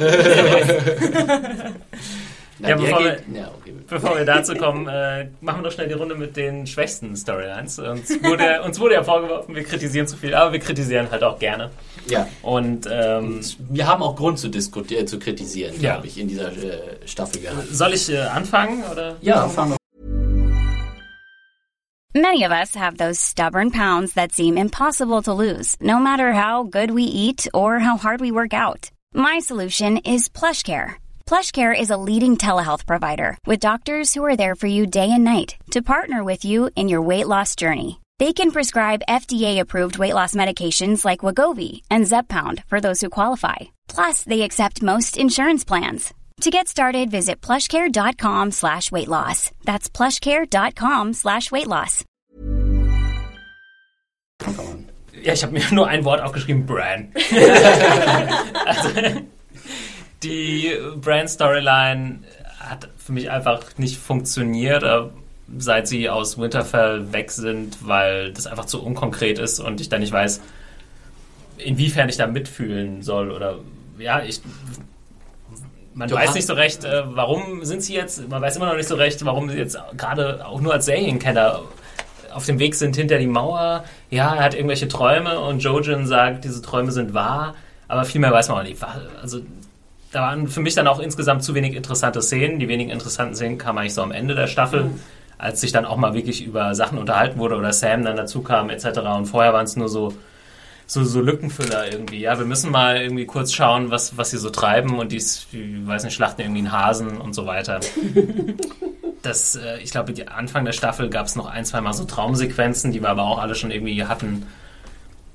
Zu wenig für mich, damit ich da irgendwie connecten kann mit der, mit der Storyline. Das ist schon so, dass sie echt nicht weit vorne mit dabei ist bei den Favoriten, die Storyline. Aber während ich bei Bran dann immer noch so. Ich habe halt bei den Szenen irgendwie so Gleichgültigkeit empfunden. Also auf die hätte ich verzichten können, so. Ähm, aber jetzt kommt nämlich mein, äh, meine schlimmste äh, Storyline, nämlich Sam, weil wenn der auftauchte, hatte ich dann schon eher so ein äh, ähm, Gefühl, oder wenn er schon wieder irgendeinen Scheiß erzählt hat mit, und so rumgestottert, das hat mich einfach alles so genervt. Fand ich, fand ich äh, sogar interessant, also amüsanter als, als die Brand-Sachen, muss ich sagen. Ja, für mich, ich habe das halt nicht wirklich lustig gefunden, sondern Ja. habe halt äh, das Gefühl gehabt, dass das jetzt zwanghaft irgendwie komisch sein und ich dachte mir nur so, oh Mann, du bist so ein Trottel. Nee. Ich würde auch weiterhin immer noch sagen, er hat einfach so sehr komisch gespielt anfangs. Diese Ja. aufgerissenen Augen und dieses äh, atemholende Sprechen. Ich fand, das war sehr anstrengend auch vom Schauspiel. Er wirkte immer ein bisschen Tick zu unbekümmert dafür, dass er eigentlich total in einem, Schlam im Schlamassel steckt, so sein, seine Figur. Ja, ich fand Sam auch in den ersten Staffeln, äh, in den zweiten Staffeln, äh, ersten zwei Staffeln wesentlich cooler und sympathischer. Und äh, hab, mochte ihn besonders so in Kombination mit John ganz gerne, aber jetzt ist irgendwie echt so. Ja, Sam ist halt vielleicht auch einfach so ein, so ein klassischer Nebencharakter, der so ein bisschen abstinkt, wenn er tatsächlich dann Front and Center steht. Genau, das war jetzt schwieriger. Es wird ja wahrscheinlich, also jetzt ist er wieder in Castle Black, äh, dann nicht mehr so sein, dass er so auf sich allein gestellt ist, könnte Ja. man annehmen. Und ähm, das war jetzt halt gerade das Problem, dass er eben mal fünf, sechs, sieben Folgen allein unterwegs war, nur mit Gilly. Ja, und äh, würde ich, also kann ich verstehen, äh, für mich war Brand noch ein bisschen lamer, aber äh, bin ich mit einverstanden ansonsten. Philipp, wie sieht's bei dir aus? Nachdem ihr beide jetzt ja schon die beiden anderen Charakter, äh, Hauptkandidaten abgegrast habt, Extrawurst. werde ich mit meiner Extrawurst, äh, die Extrawurst, die ja auch dem lieben Theon entfernt wurde, werde ich jetzt hier eben nochmal auf den Tisch legen. Ähm, Theon. Theon und seine Story, Storyline, er hatte ein paar, er hatte gerade am in der ersten Hälfte der Staffel gab es eine wirklich starke Szene, die, wo er quasi ähm, Ramsay gesteht, so Next, Ned Stark war mein wahrer Vater und ihm praktisch verrät, dass er Brandon Rickon nicht umgebracht hat. Das war eine starke Szene, aber ansonsten war das einfach viel zu ausgedehnt.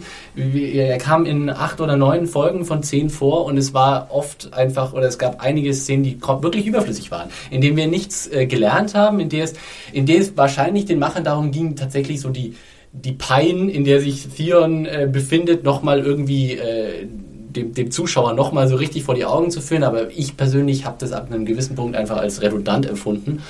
Und äh, ich finde auch einfach generell, dass man das geschickter hätte lösen können und zum Beispiel Yara und Balon Grainger schon viel früher hätte nochmal einführen können. So tauchten sie jetzt bloß in einer Szene am Schluss äh, im Finale auf und statt irgendwie der x-ten Folterszene zwischendrin hätte man sie vielleicht einfach da nochmal einbauen hm. können.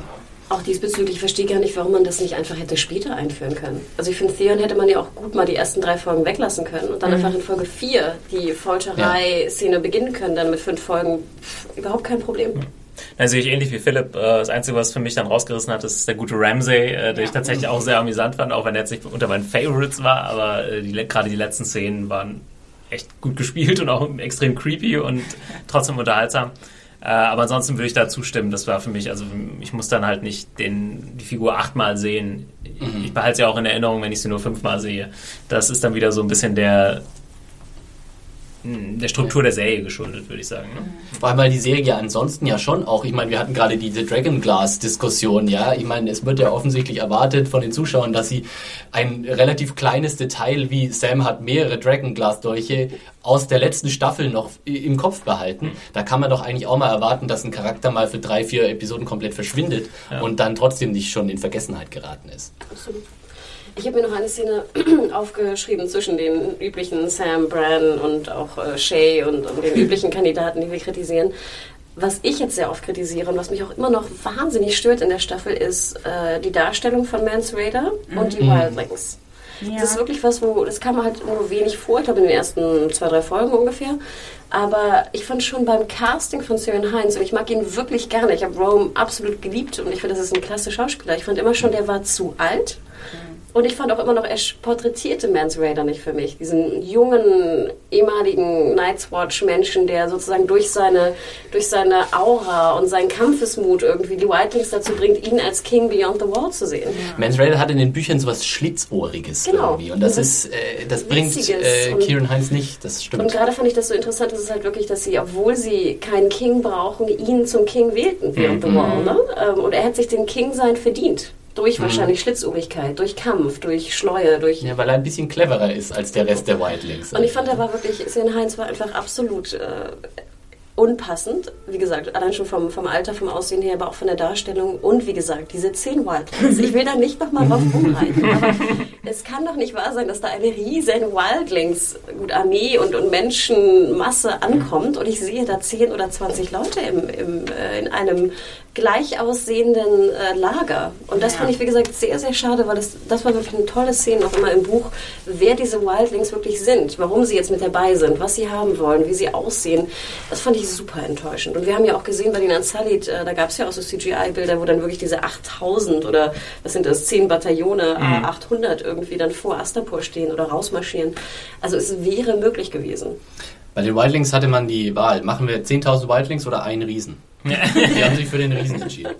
Der nicht schlecht war. Ja. Der war nicht schlecht. Da würde ich auch zustimmen. Also die, die Storyline hat da cool angefangen, auch mit dem Riesen. Das hatte ich auch noch so als mhm. irgendwie eine der cooleren Sequenzen äh, im Kopf. Und auch, dass Jon Snow dann irgendwie so total buff ist und jetzt so eine neue Welt äh, kennenlernt. Und das ist dann aber zu schnell, war man wieder raus aus diesem Camp.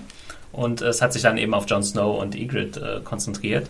Und äh, Mans Raider war ja auch nicht äh, sonderlich lange dabei. Er hat sich dann irgendwann kurz vor der Wall verabschiedet und äh, kam dann selbst im großen Finale auch nicht mehr vor, was auch ein bisschen schade war.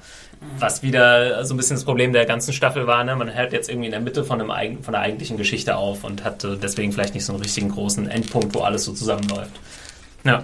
Wo ihr gerade die Wildlings und John erwähnt habt, äh, die John-Storyline war für mich auch ähm, ein bisschen enttäuschend. Ähm, nicht die Storyline an sich, sondern einfach die Rolle, die er in, er in ihr gespielt hat, weil es war einfach diese Storyline von von den Wildlings und Greed und die und er wurde einfach irgendwie so mitgeschwemmt. Ähm, und also gegen Ende wurde es ein bisschen besser, wo er dann wieder ein bisschen ähm, aktiver wurde und tatsächlich auch mal, mal die Fresse aufgemacht hat und was gesagt hat und, und so. Aber am Anfang war das echt so frustrierend. Das war dann halt die ganze Zeit nur die John guckt dumm auf, aus der Wäscheshow und da hätte ich mir echt mehr von versprochen. Ich finde auch, dass man da erstaunliche Parallelen zielen kann zwischen der, ähm, Storyline von äh, John und Arya. Arya ja. ist fast in, hat fast dieselbe Art von Storyline in dieser Staffel gehabt, dass sie eigentlich im Grunde nur Beobachter von interessanteren Dingen, die halt um sie rum passiert sind, war. Genau. Und selbst all, erst gegen Ende dann wieder Front and Center steht und äh, tatsächlich wieder aktiv wird, wirklich. Obwohl die Szenen drumherum bei Arya irgendwie interessanter waren. Ja. Ja, also keine Frage hier. Wir hatten ja schon Barrick äh, Dondarrion gegen den Hound und den ganzen Kram. Ja. Ne? Also ich glaube, es geht äh, Rima jetzt auch nicht darum, äh, das mit dem Buch zu vergleichen, was uns ja auch vorgeworfen wird, wir würden zu viel darauf spielen, aber auch als, äh, ich habe auch oft gehört von, von Serienguckern, dass sie gesagt haben, ja, das habe ich jetzt auch nicht so verstanden, inwiefern die Wildlings das jetzt Jon Snow abgekauft haben, dass er da jetzt undercover ist äh, oder dass er jetzt zu ihnen übergelaufen ist und nicht undercover ist und so weiter. Und das hätte man, äh, glaube ich, schon inten intensiver und auch interessanter darstellen Ja, können. da hatten wir ja gesagt, dass es cooler gewesen wäre, wenn man als auch, auch als Zuschauer so im Dunkeln getappt hätte, zu wem der jetzt tatsächlich äh, gehört, Genau, wo ja. seine Loyalität liegt. Ja. Richtig, Wäre da wäre wär mehr drin gewesen, würde ich sagen. Ähm, kommen wir zu unseren, ich würde sagen, wir machen noch kurz die Darsteller und ähm, vielleicht dann so einfach unsere, unsere Favorites. Also wir haben jetzt unsere Favorite Storylines, haben wir schon, unsere vielleicht liebsten Szenen können wir Ja, dann auch beste einfach noch mal Szene, ja. Wollen wir, das, zu- wollen wir zuerst die Darsteller machen? Vielleicht? Ja, Ja, ja. Stelle. Ja. Fang du doch an. Okay. Äh, wir haben es jetzt aufgeteilt äh, in äh, männlich und weiblich, deswegen machen wir, glaube ich, erstmal die Männerrunde. Ähm, und da, ja, ist nicht einfach, fand ich. Ich bin ja doch dann immer jemand, der sich eher an den äh, Schurken orientiert als an den Helden. Ähm, und äh, speziell äh, bin ich natürlich ein Lannister-Fan. Deswegen muss ich erstmal, ich würde sagen, wir andersrum. Erstmal der Runner-up äh, ist äh, Jack Gleason bei mir als Joffrey. Ich finde einfach, er ist, er ist eine Wonne als Joffrey. Er ist immer unterhaltsam. Immer, wenn Joffrey irgendwo auftritt in der Szene, ist man immer gespannt, was passiert. Und er macht immer irgendwas Interessantes. Er hat er ist, er ist wirklich super Schauspieler in der Hinsicht, dass er immer irgendwie, er steht nicht einfach nur da, sondern er guckt irgendwie, er macht an seinem Kleid rum, er macht irgendwie, er zupft an seiner Krone oder irgendwie lauter so, so Dinge, die jetzt einfach, äh, ja, bewirken, dass sein Schauspiel sehr interessant ist. Ja. Und einfach Joffrey als Charakter einfach auch so, so eine Essenz gegeben hat, die er, glaube ich, im Buch, also, er hat einfach so diesen, diesen hassenswerten Charakter, so ein hassenswertes Gesicht gegeben. Das klingt jetzt ein bisschen doof. Äh, Jack Leeson ist ja, wenn er jetzt außerhalb des Outfits ist, nicht so, auch nicht so, äh, so Joffrey-esque. Und äh, ja, ich finde das super gemacht. Aber wenn ich dann doch am Ende alles zusammenzählen muss, Darf ich ganz kurz dann, äh, ja, weil ich äh, Jack Gleason genau auf der gleichen Position äh, habe. Deswegen würde ich dir einfach nochmal äh, zustimmen. also wir sind große Fans äh, von seinem Joffrey. Wahnsinn, also ich muss halt mir echt immer bei jeder Folge in Erinnerung rufen, okay, das ist es, der ist nicht so asozial, Ja. weil ich denke einfach nicht dran. Das ist Wahnsinn, Ja. wie man, äh, weiß ich nicht, der ist ja auch noch relativ jung, äh, mit seinen 20 Jahren, das so Das gut verkörpert. soll ja oder? anscheinend ein ganz schlauer Typ sein, dieser Jack Gleason. Das wird in den Audiokommentaren, in den bisherigen Blu-rays immer gesagt, oh, er ist ein Gelehrter, er studiert irgendwie israelische äh, Schrift in, in Cambridge oder sonst was. Also das scheint ein total sympathischer, äh, heller Knabe zu sein. Ja, und wie, wie du schon gesagt hast, vor allem, also ich finde seine, neben seiner Aussprache und wie er Dialoge rüberbringt, seine Bewegungen immer Mhm. großartig. Also wenn er so lang, also er läuft ja nicht einfach nur, sondern schlendert dann. Die Szene zum Beispiel in der, in der Hoch, an der Hochzeit zwischen Tyrion und Sansa, mit welcher Wonne er da Sansa da runter und dann diesen Stuhl wegnimmt. das war so großartig. Was ich auch Ja. super finde an ihm ist, ich weiß nicht, ob euch das aufgefallen ist, aber der hat halt immer, spielt immer, als hätte Joffrey so einen nervösen Tick mit seinen Fingern. Mhm. Jetzt wird er dann halt die ganze Zeit irgendwie so damit äh, rumspielen, als könnte der die Finger nicht stillhalten, die immer irgendwie an, seinen, an, seinen, an seinem Schwert haben oder irgendwas. Das fällt mir auch immer auf. Also das finde ich immer total sympathisch.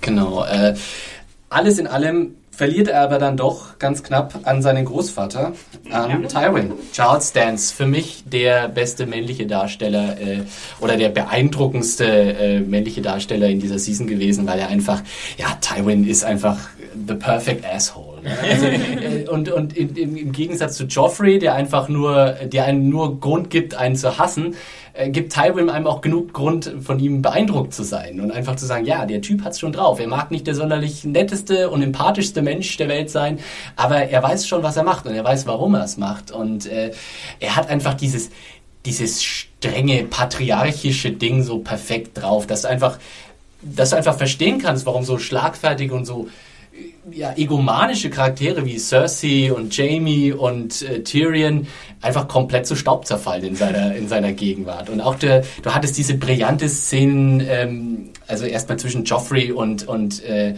äh, Tywin im, im, im, im Thronraum, wo praktisch äh, ja diese Audienz stattfindet und einfach nur dieser Moment ist, wo Charles Dance einfach ganz mit diesem Blick die, die Stufen hochschreitet, ja, und dann äh, einfach so komplett diese Szene kommandiert, ohne auch nur ein Wort zu verlieren. Oder diesen großartigen, äh, diese großartige Szene in dem, im, im Rat, wo sie dann alle auftauchen und er sitzt einfach nur so da und wartet irgendwie, bis sie alle Platz nehmen und er hat so eine unglaubliche Präsenz, dass ich denke so, um Himmels Willen, wenn ich vor diesem Typen stehen würde, ich würde mir in die Hosen machen.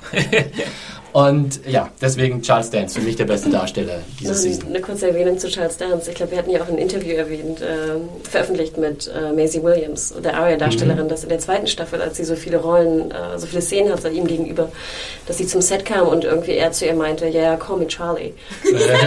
so, nein, ich kann dich nicht Charlie nennen, weil du einfach zu, ne, zu ja.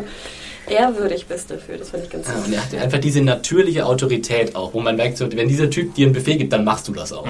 Er ist doch eigentlich ein Theaterdarsteller, oder? oder? Ja, ja weil er ist halt so ein Shakespeare, Royal Shakespeare Academy Typ, der aber auch schon in zig Filmen mitgespielt ja, hat. Also. Äh, ganz kurz, dann übergebe ich den Damen das Wort. Denn äh, Philipp und ich haben uns nicht abgesprochen, aber das wäre genau auch mein Favorite gewesen. Deswegen brauche ich da äh, gleich nicht nochmal extra drauf eingehen.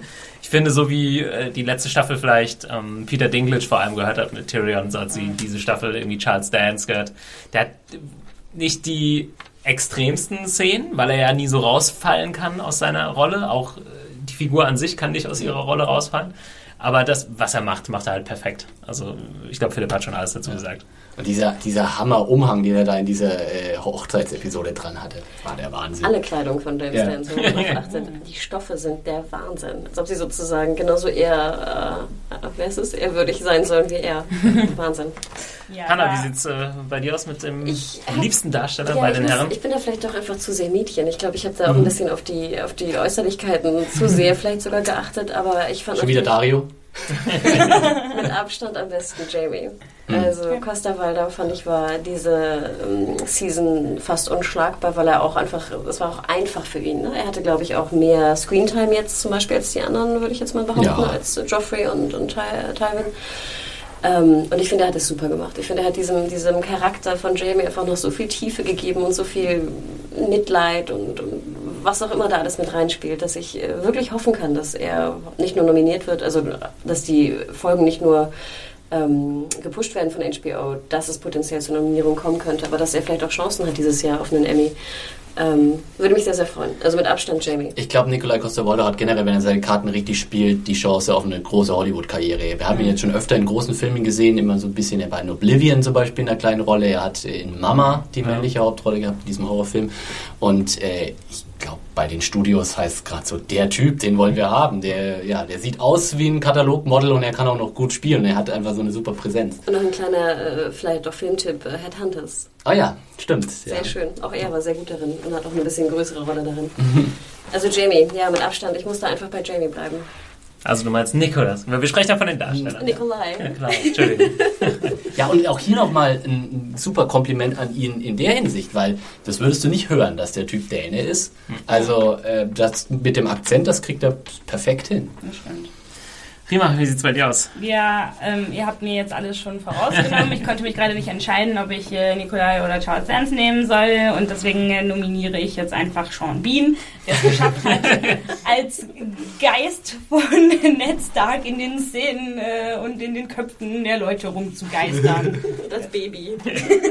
er war ja, glaube ich, als ja, Stimme genau. mal kurz zu hören. Wirklich, ne? Äh, in irgendeiner ah, Brain-Traumsequenz ja, hat, glaube ich, mal kurz äh, John Bean irgendwas gerufen. Ja, ja, genau, das fand ich war eine sehr beeindruckende Leistung. und deswegen ist Sean Bean mal sofort gestorben. Ja.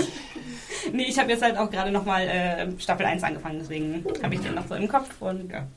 Aber eigentlich. Äh, Aber möchtest Jamie, du dann, dann. Ach, also, ähm, jetzt hast du mich schon damit angesteckt. Äh, Nikolai und äh, Charles auch. Ja. Möchtest du gleich dann mit den äh, Damen weitermachen? Dann äh, darfst du anfangen. Ja, Woche. da fällt mir die Wahl ein bisschen leicht, leichter als bei den Herren. Ähm, da ist meine Favoritin dieses Mal Michelle Fairley. Weil ich die absolut grandios fand, besonders auch halt so zum Ende hin ähm, die für mich die ganze Red Wedding einfach getragen hat mit ihrer ähm, Darstellung. Und wir hatten ja auch schon öfter gesagt, dass sie total gut darin ist, so leid, zu leiden einfach. Ähm, und ich würde da auch sehr gerne eine Emmy-Nominierung sehen. ich pflichte dem gleich einfach bei. Auch Cat, Michelle Farley gleich bei mir Nummer 1 und auch keine Diskussion. Muss ich Jo. tatsächlich. Also, Ich, ähm, äh, ich gehe mit, Oh, oh. aber ja. Oh, jetzt- Ja. Ja, Gerade Philipp hat nämlich das auch gesagt, was du gerade erwähnt hast, dass sie halt so unheimlich gut auch weinen kann ne? Ja. und leiden kann. Und ich finde, das war aber auch bombastisch. Ach, wir wissen ja sowieso schon, wen Philipp jetzt so nennt. Also, Shay? bevor äh, Philipp, Shay und Talisa Philipp mein also ich, ich stimme den äh, Damen hier eine Runde äh, zu. Ich habe auch Michelle Farley mir aufgeschrieben als Caitlin Stark und ja, ihr habt schon gesagt, also, die hat intensive Szenen gehabt in äh, dieser Staffel, die sie perfekt rübergebracht hat. Und was ich gut finde, ist auch das, das Casting an sich, weil dass sie nicht irgendwie, was ja oft gemacht wird in, in Fernsehshows, da hätten sie jetzt auch eine zehn Jahre jüngere Lady nehmen können, weil die vielleicht noch frischer aussieht oder wie auch immer. Äh, Nein, nein, ist, nein, aber sie hat halt auch äh, das schon so ein gewisses ja. Alter erreicht und dadurch wirkt es dann nochmal äh, intensiver. Sie ist wäre jetzt besser, als wenn sie jetzt so eine glatt gebügelte Nicole Kidman äh, wäre. Also ich möchte noch betonen, ich hatte diese Frau zweimal im Interview und die sieht wirklich noch sehr, sehr fit aus. Äh, Ja, in äh, Natura Will sozusagen. ich auch gar nicht bezahlen, aber wie gesagt, sie hat für mich halt das, das gute Alter und sie sieht nicht aus wie, wie es wird ja gern gemacht, weiß ich nicht, da sind 20-Jährige und die Mütter sind dann 35, Ja. so, also als gecastet. Ja. Sie ist komplett unsexy in der Rolle und das ist tatsächlich, ja, und das ist, das, das ist tatsächlich irgendwie fast schon ein feministisches Statement, weil du es ansonsten fast nicht hast in, in Rollen. Ansonsten müssen die, die, die, die Ladies immer auch irgendwie attraktiv sein und, Genau. und ge- diesen Anspruch haben sie da in dieser Rolle überhaupt nicht. Die gelegt. Arme, ich finde Ja. schon, dass sie gut aussieht. Ich sag doch nichts über Michelle Farley im Privatleben, aber als Caitlin Stark sah sie eben immer zerrupfte Haare, faltiges Gesicht. Ist so.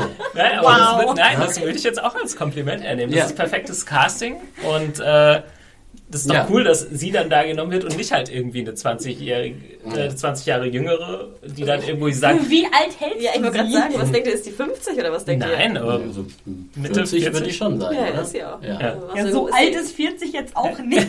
Nee, Also ich muss nochmal sagen, die sah in Hamburg wirklich äh, top aus und ähm, ihr würdet, würdet, hättet da nicht gesagt, die ist total unsexy Ja. oder so. Die ist wirklich Ja, ich- auf ihre Art sehr sexy und vor allem sie ist wahnsinnig nett. Also ich würde mal sagen, mit Abstand die die sich am meisten mit der Buchserie auseinandergesetzt hat. Also sehr interessant, was sie zu, zu ihrer Rolle immer sagte. Ich sehe noch, ich sehe sie immer vor mir, wie sie dann sagt, ähm, we put more layers on top of layers. ne? I'm always layering. the Aber wie gesagt, character. ich glaube, das dürft ihr uns jetzt nicht Nee. übernehmen, weil zum Beispiel meine zweite Figur wäre auch, äh, oder meine zweite Schauspielerin wäre Gwendolyn Christie als Brienne Queen gewesen. of Thorns. Das ist ja ebenfalls eine Figur, die als hässlich rüberkommen muss und auch soll. Und die Frau ist vielleicht an sich natürlich auch nicht hässlich, aber äh, macht es trotzdem wunderbar. Und das ist, finde ich halt auch bei äh, Caitlin Stark und ähm, Richtig, und es Michelle geht hier Farley. wirklich um die Rolle und nicht um die Schauspielerin. Also Ja. es geht, hat mit Michelle Farley an sich überhaupt nichts zu tun, sondern es geht um... Genauso wie ich Jack Gleason nicht für ein Arschloch halte, halte ich Michelle Farley nicht für unsexy im Ich finde es so, Leben. ich find's interessant zu sagen, die Rolle sei komplett unsexy. Ja, aber ist sie doch. das finde ich schon. Ja, doch. Ja. Findest du das? Also ich finde die jetzt nicht total sexlos. So, das meine ich halt. Ja, also äh, total sexlos ist nur Varys. Und Grey Worm. Aber sexy und sexlos ist ja nicht unbedingt dasselbe. Ähm, darf ich auch noch? Ähm, Gerne. Ich habe noch zwei Runner-Ups, die ich unbedingt erwähnen möchte. Und zwar ist das einmal äh, Natalie Dormer, die einfach eine fantastische Marjorie hingelegt hat und die tatsächlich in, der, in dem Luxus war, einen Charakter im Grunde fast auch zu erschaffen, weil Marjorie in den Büchern im Grunde nicht existent ist als Charakter. Sie ist im Grunde mehr so ein Objekt als eigentlich eine Figur. Und äh, das haben sie wirklich, das ist eine der cleversten Veränderungen überhaupt, finde ich, den diese ganze Serie bisher gemacht hat, dass sie wirklich Marjorie zu diesem, zu diesem kleinen politischen Genie im Grunde umgewandelt haben, das so, ja, das so mit, mit Leichtigkeit irgendwie diese ganzen mächtigen Menschen um ihren Finger wickeln kann und dieses, dieses Ga The Game of Thrones perfekt beherrscht, so. Und äh, ja, ich hatte am Anfang eben auch Zweifel an dem Cast, weil sie mir einfach zu alt erschien. Und äh, naja, Ja, Marjorie in den Büchern, 30, ja genau. 31, ne? In Marjorie ist eigentlich von der Rolle her ungefähr in Joffreys Alter, also so 15, 16. Natalie Dormer ist Anfang 30.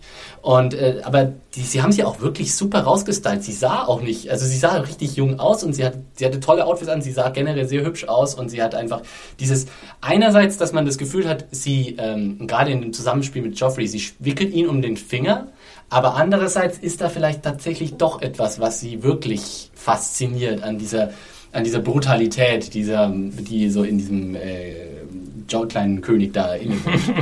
Und natürlich die andere äh, Erwähnung geht natürlich an Rose Leslie, die einfach erstmal super heiß war als Egrid und auch einfach dieser ganzen John und Egrid Storyline im Grunde das Leben eingehaucht hat, weil Kit Harrington war da ja eher äh, passiv beteiligt. Und äh, sie hat einfach, sie hat genau das, sie, sie hat also schon in der zweiten Staffel tolle Momente gehabt, aber auch hier wieder so einfach diesen, diese, die, das Ideal der Wildlings so schön ähm, verkörpert, so als selbstbestimmte Frau sozusagen, die sich nimmt, was sie will, die auch schlagfertig ist, die witzig ist, die, der man keinen Bullshit erzählen kann und äh, ja, die sich nimmt, was sie will. Und wenn es Jon Snow in der Höhle ist, dann ist es halt so. Aber natürlich kann es tatsächlich auf dem Thron nur eine geben und es ist ganz klar, es ist Michelle Farley, weil sie einfach, also ich hoffe sehr auf eine Emmy-Nominierung für ja. sie. Äh, das muss, muss eigentlich drin sein, weil nicht nur gegen Ende von dem Red Wedding, ich habe jetzt vor kurzem nochmal irgendwie den Anfang der dritten Staffel äh, angeguckt und da gibt es diese eine Szene zwischen ähm, äh, Caitlin Stark und Talisa, wo sie eben Talisa erzählt, dass sie das, das gesamte Unglück, was sozusagen ihrer Familie äh, irgendwie sich selbst die Schuld gibt, weil sie Jon Snow nicht annehmen konnte als Kind. Und äh, ich habe ich hab echt das Heulen angefangen bei dieser Szene, weil sie das so, so gut spielt. Und äh, ja, und, und das ist so greifbar macht und diesen Kummer und sie, sie wirklich auch das, das Talent hat, einfach nicht sprech, sprechen zu müssen, sondern mit einem Gesichtsausdruck äh, äh, alles das zu transportieren zu können, was man eigentlich wissen muss. Und dann der letzte Moment von ihr, wie sie dann praktisch sehen muss, wie Rob äh, ja, abgeschlachtet wird und du hast noch diesen, diese 10, 5 Sekunden Stille, wo sie einfach nur auf ihren, auf ihren Kopf so, auf ihr Gesicht so draufhalten und bis dann der Schnitt von hinten kommt durch die Kehle, war unglaublich toll. Also Allein der Schrei schon. Boah, ja, noch so ein Schrei großartig, ja. ja. Sehr fies. Nee, aber finde ich, find ich ja sehr interessant. Wie, ich meine, die Emmys sind im September, die Nominierungen werden auch bald rauskommen. Ja. Bin ich Jo. gespannt. Ich muss auch gestehen, ich würde es sogar schon als äh, Snub ansehen, wenn sie nicht bedacht wird. Ja, ja, total. Also ich meine, Game of Thrones wird generell ein bisschen stiefmütterlich behandelt bei den Ist Emmys. jetzt nur insofern. Peter Dinklage, der einen gewonnen hat? Ja, Gab's ist auch, glaube ich, der Einzige, der nominiert war Ja, bisher in der okay. Schauspielerkategorie. Ja, das ist Ja, tatsächlich dann ein das- bisschen ja. schade, aber auch äh, für die Serie nicht ganz so einfach, ne? weil die Leute nicht so viel Screentime haben und so. Da tun sich wahrscheinlich die, die nominieren auch ein bisschen schwer. Ähm, ich würde sagen, wir machen noch eine Runde. Und Nee, die, die eine müssen wir aber auf jeden Fall noch reinnehmen. äh, und dann, wir machen noch eine, eine Runde und noch eine Bonusrunde. Und äh, zwar würde ich jetzt einfach sagen, ich weiß nicht, ob man bei Game of Thrones so leicht seine Lieblingsfolge bestimmen kann. Also bei mir geht das alles durcheinander. Ich könnte nicht mehr sagen, welche Folge jetzt irgendwie besonders toll war und welche Szene in welcher Folge vorkam. Aber wenn ihr eine Folge nennen wollt, könnt ihr das machen. Ansonsten würde ich irgendwie Lieblingssequenz oder Szene äh, nochmal Ja, finde ich auch Möchte, besser. möchte jemand anfangen?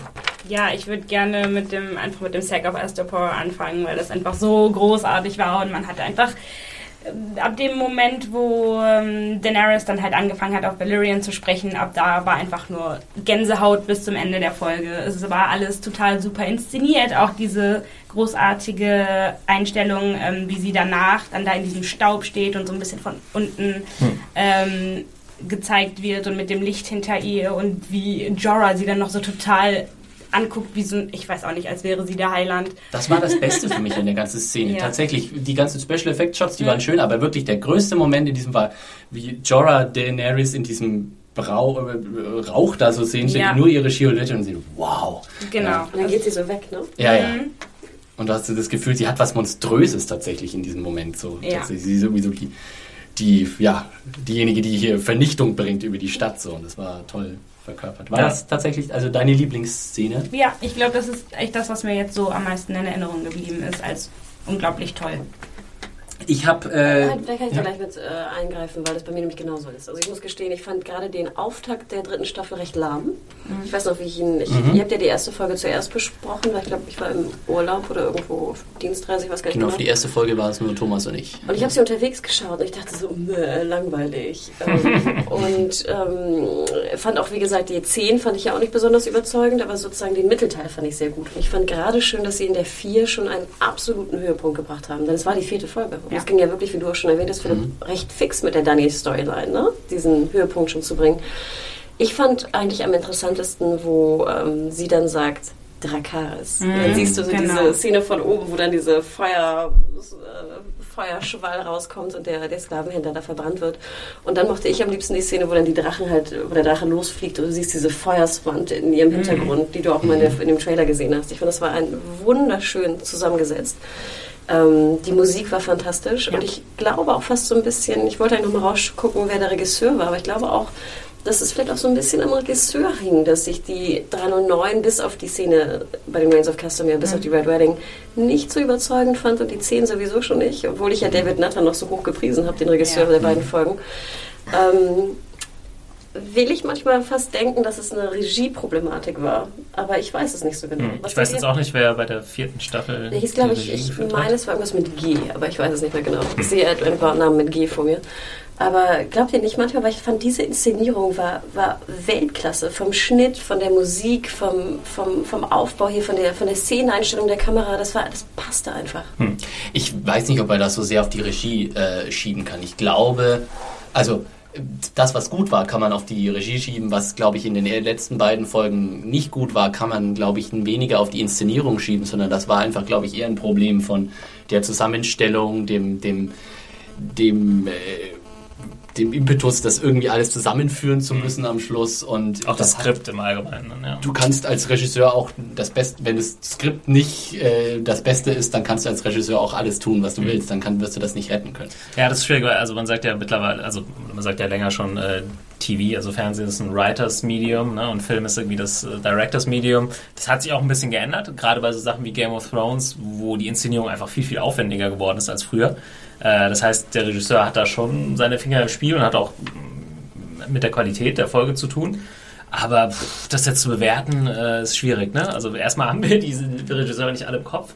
Dann weiß ich auch, wir haben ja schon mal darüber geredet, wie funktioniert das überhaupt? Ist er an allen Orten und nimmt er alle Szenen auf? Und ähm, weil, ich meine, die werden teilweise in verschiedenen Ländern gedreht, die verschiedenen Sequenzen. Ja, ist alles. Nur Ja, als natürlich. Ein Ja. Ja. Entwurf eben äh, der Regisseur von der vierten Folge Now äh, His Watch is Ended ist Alex Graves, der glaube ich da aber auch zum ersten Mal äh, als Regisseur ähm, in Game of Thrones zum Einsatz kam und der hat auch die fünfte gemacht, äh, Kissed by Fire. Ja, was ja auch äh, eine fantastische Action-Szene Ja. War mit Ja, äh, dem Hound gegen ein guter Dondarrion. Es ist halt natürlich auch, wenn du bei einer äh, TV-Serie Regie machst als Regisseur, darfst du dich nicht so kreativ ausleben, wie wenn du jetzt einen Film machst, weil der Look, den du präsentierst, der muss natürlich konsistent sein mit dem, was die Serie sonst macht. Also du kannst nicht auf einmal nur noch Wackelkamera machen oder nur noch extreme Close-ups, wenn es einfach in den anderen äh, Folgen nicht so war. Also der, der Look muss natürlich in sich konsistent sein, deswegen hat man da als Regisseur doch nicht ganz so viel äh, Spielfreiheit wie bei einem Spielfilm halt. Ja. Was Hannah gesagt hat, äh, also ich stimme da auch Hannah und äh, Rima zu, dass es eine der besten Sequenzen war. Ich habe mir noch ein, zwei andere Sachen aufgeschrieben. ähm, aber es hat der, der Staffel total gut getan, dass es eben diesen Höhepunkt gab. Und das hat in der zweiten so ein bisschen gefehlt. Ich glaube, da gab es keinen Höhepunkt außer Folge 9 Ja. äh, mit dem großen Kampf. Das hat man dann damit so ein bisschen entschuldigt, aber äh, fand ich gut, dass sie das jetzt so gemacht haben, weil sonst hätte man, wenn man sich jetzt vorstellen würde, es gibt diese Szene nicht, hätte man nur, die, nur in Anführungszeichen die Red Wedding gehabt. Äh, da weiß ich nicht, ob ich jedes Mal zehn Stunden Fernsehen gucken will, um dann nur diese. Die anderen Sachen sind natürlich auch brillant teilweise, ne? Aber um, äh, manchmal braucht man halt auch mal diesen Kick. Und äh, zwei pro Staffel äh, fände ich da auch völlig in Ordnung für die nächsten Staffeln.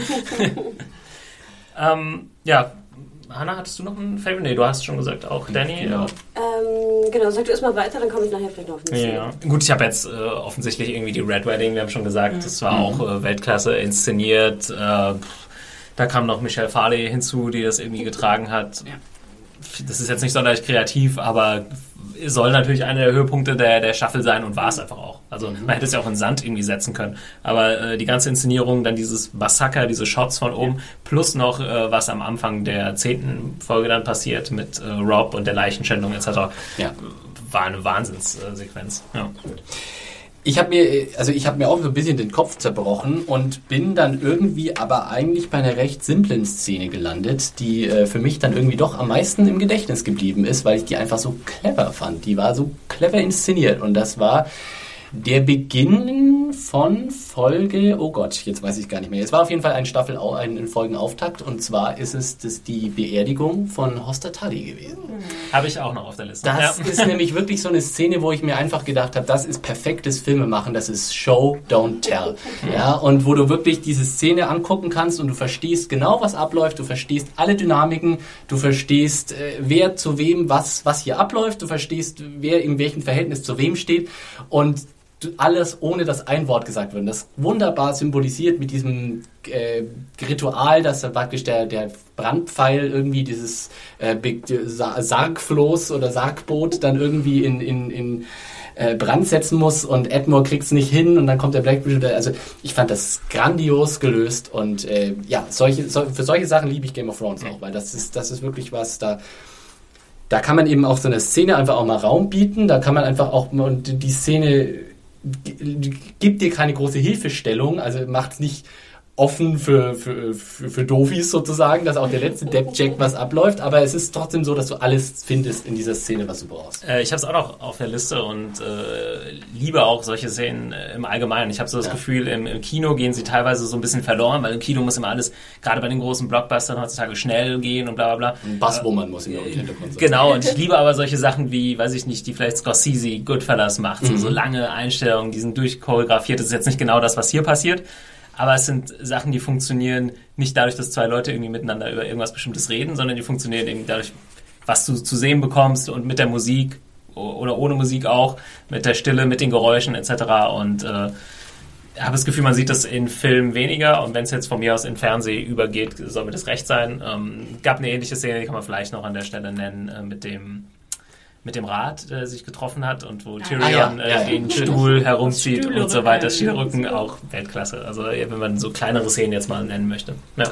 Ich fand aber auch noch schön die Szene, die du schon erwähnt hattest, und zwar die Thoros of Myr ja. trifft Arya, trifft äh, hier, wer ist das, Dondarrion und trifft vor allem Melisandre. Weil die möchte ich auch nochmal erwähnen, einfach nur, weil wir sie noch nicht erwähnt haben. Ich fand auch Caris van Houten war super gelaunt in dieser Staffel. ähm, hat auch nochmal, finde ich, viel rausgezogen aus der Rolle. Hatte natürlich auch wahnsinnige Auftritte, hat auch nochmal ihren Körper präsentiert, der ja auch...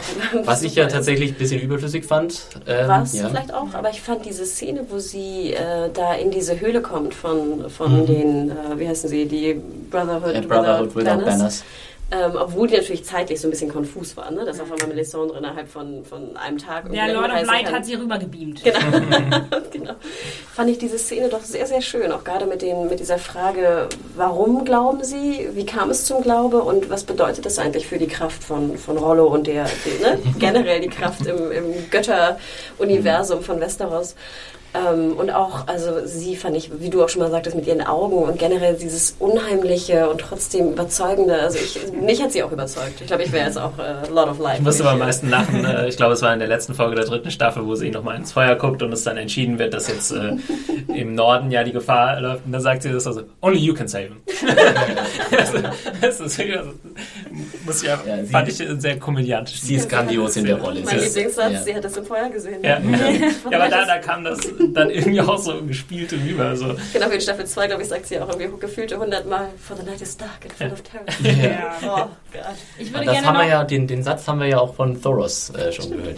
Ich würde gerne noch äh, die Szene zwischen Jamie und Brienne im Bad mhm. äh, einwerfen, die auch einfach sehr simpel ist, weil die sitzen da nur und er redet und sie hört zu und sowas kann ja echt sehr schnell langweilig werden, so als Szene, war es aber überhaupt nicht. Und es war einfach auch total gut gespielt von beiden, weil wir hatten ja auch angemerkt, dass Reagieren ja auch nicht immer so einfach mhm. ist. Ähm, und es ist einfach eine super, genau, ja, eine super Szene und auch mit schöner Optik, finde ich, ja. so mit dem Licht und so äh, und dem Dampf. Das ja, durch so ein paar ganz äh, simple Sachen irgendwie auch besser gemacht worden. Es gibt dann äh, den Moment, wo äh, Brienne noch aufsteht mhm. irgendwie und dann durch ihre Körperpräsenz und man sieht sie dann von hinten nackt, aber das macht ja auch was mit der Szene. Also, ich meine, ich hätte aber auch gelesen, dass es ein Double war. Ja, ich glaube auch. Es war ein, tatsächlich ein Double. Ja. Oh. also, genau, wir wollen die Szene jetzt nicht. Äh, ich muss mhm. gestehen, ich finde, es hat aber auch so ein bisschen was amüsant Lächerliches an sich, weil halt Jamie immer seinen Stumpf. Yes. Ja, wenn du es jetzt lustig findest, wenn da jemand ohne Hand sitzt, bitte. das erinnert mich an so ein, ein, Kind, wenn man Gips hatte, ne? Und das dann so eingepackt wurde, so und duschen musste. Genau.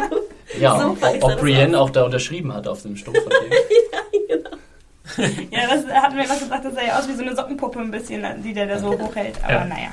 Aber dann können wir jetzt auch, äh, da du gerade Brienne angesprochen hast, dann noch zu unserer letzten Kategorie. Ja, wir müssen leider äh, zum Ende kommen auch. Wir sind heute zeitlich ein wenig eingeschränkt als sonst. Und es ist Sommer und im Podcaststudio äh, steigen die, warm.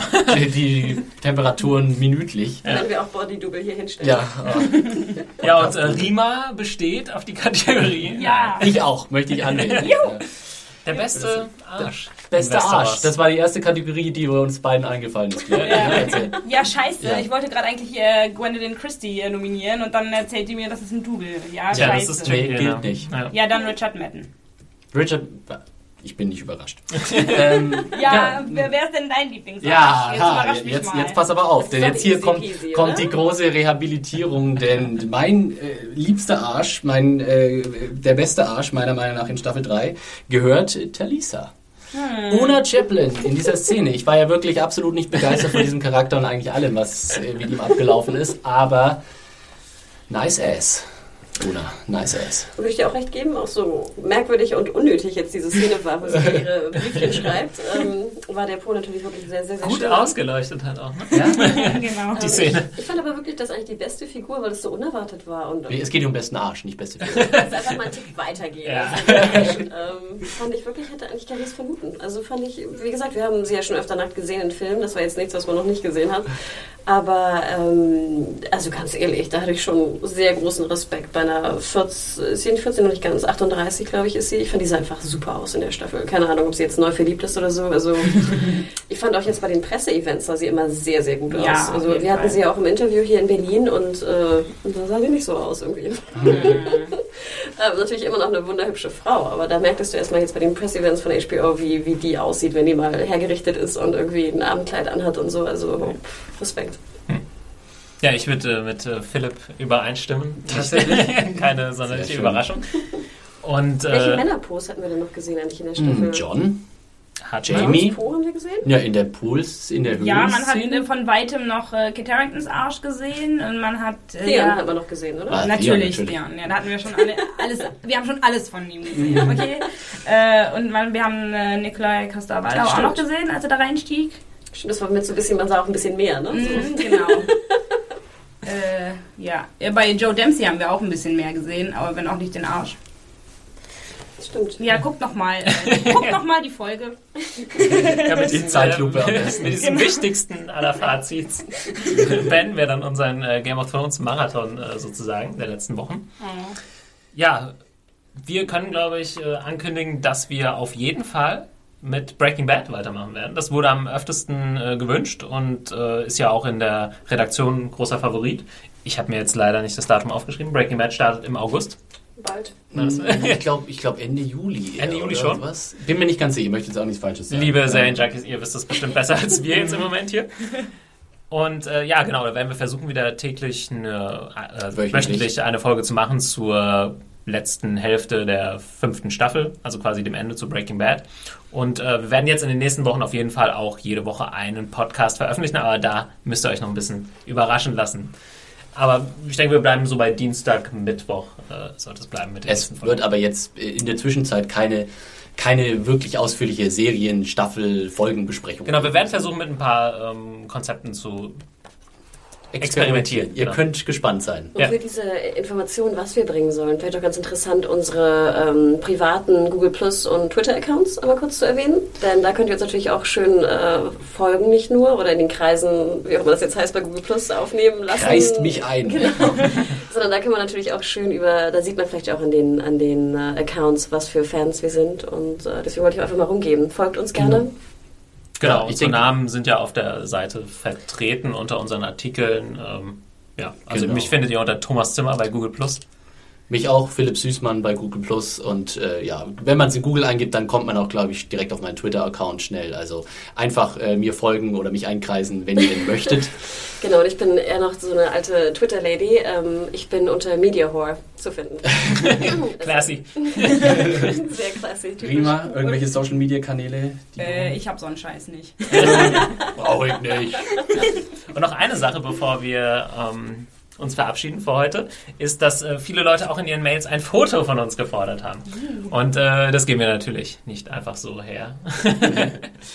Und ja, wer, wir müsst vielleicht einfach mal den Facebook-Account von ZaneJunkies.de im Auge behalten und vielleicht überlegen wir uns da was und äh, wenn ihr uns genug Likes sponsert, kommt ihr uns auch in unserem wunderschönen Podcast-Studio zu sehen. Vielleicht ist das Studio sogar interessanter zu sehen als wir selbst. Das wird sowieso eine fotografische Herausforderung werden, uns vier, vier in diesem Studio so abzulichten, dass wir da alle drauf sind. Ja, Studio müsst ihr euch da auch immer in Anführungszeichen. Wenn ihr uns äh, mailen wollt, bitte einfach an podcast.zanejunkies.de oder über die sonstigen Kanäle, Social Media etc. könnt ihr uns auch Nachrichten zukommen lassen oder in den Kommentaren. Und dann verabschieden wir uns, freuen uns schon auf Breaking Bad, aber auch auf die nächsten äh, Podcasts. Und natürlich die vierte Staffel Game of Thrones. Ja, ne? das, ist äh, noch das lange sowieso. hin, aber äh, wir Ich sind glaub- jetzt schon gespannt. Ja, wir versuchen da auf jeden Fall wieder was auf die Beine zu stellen. Und dann verabschiede ich mich. Bis zum nächsten Mal. Tschüss. Macht's gut, ciao. Tschüss. Ciao.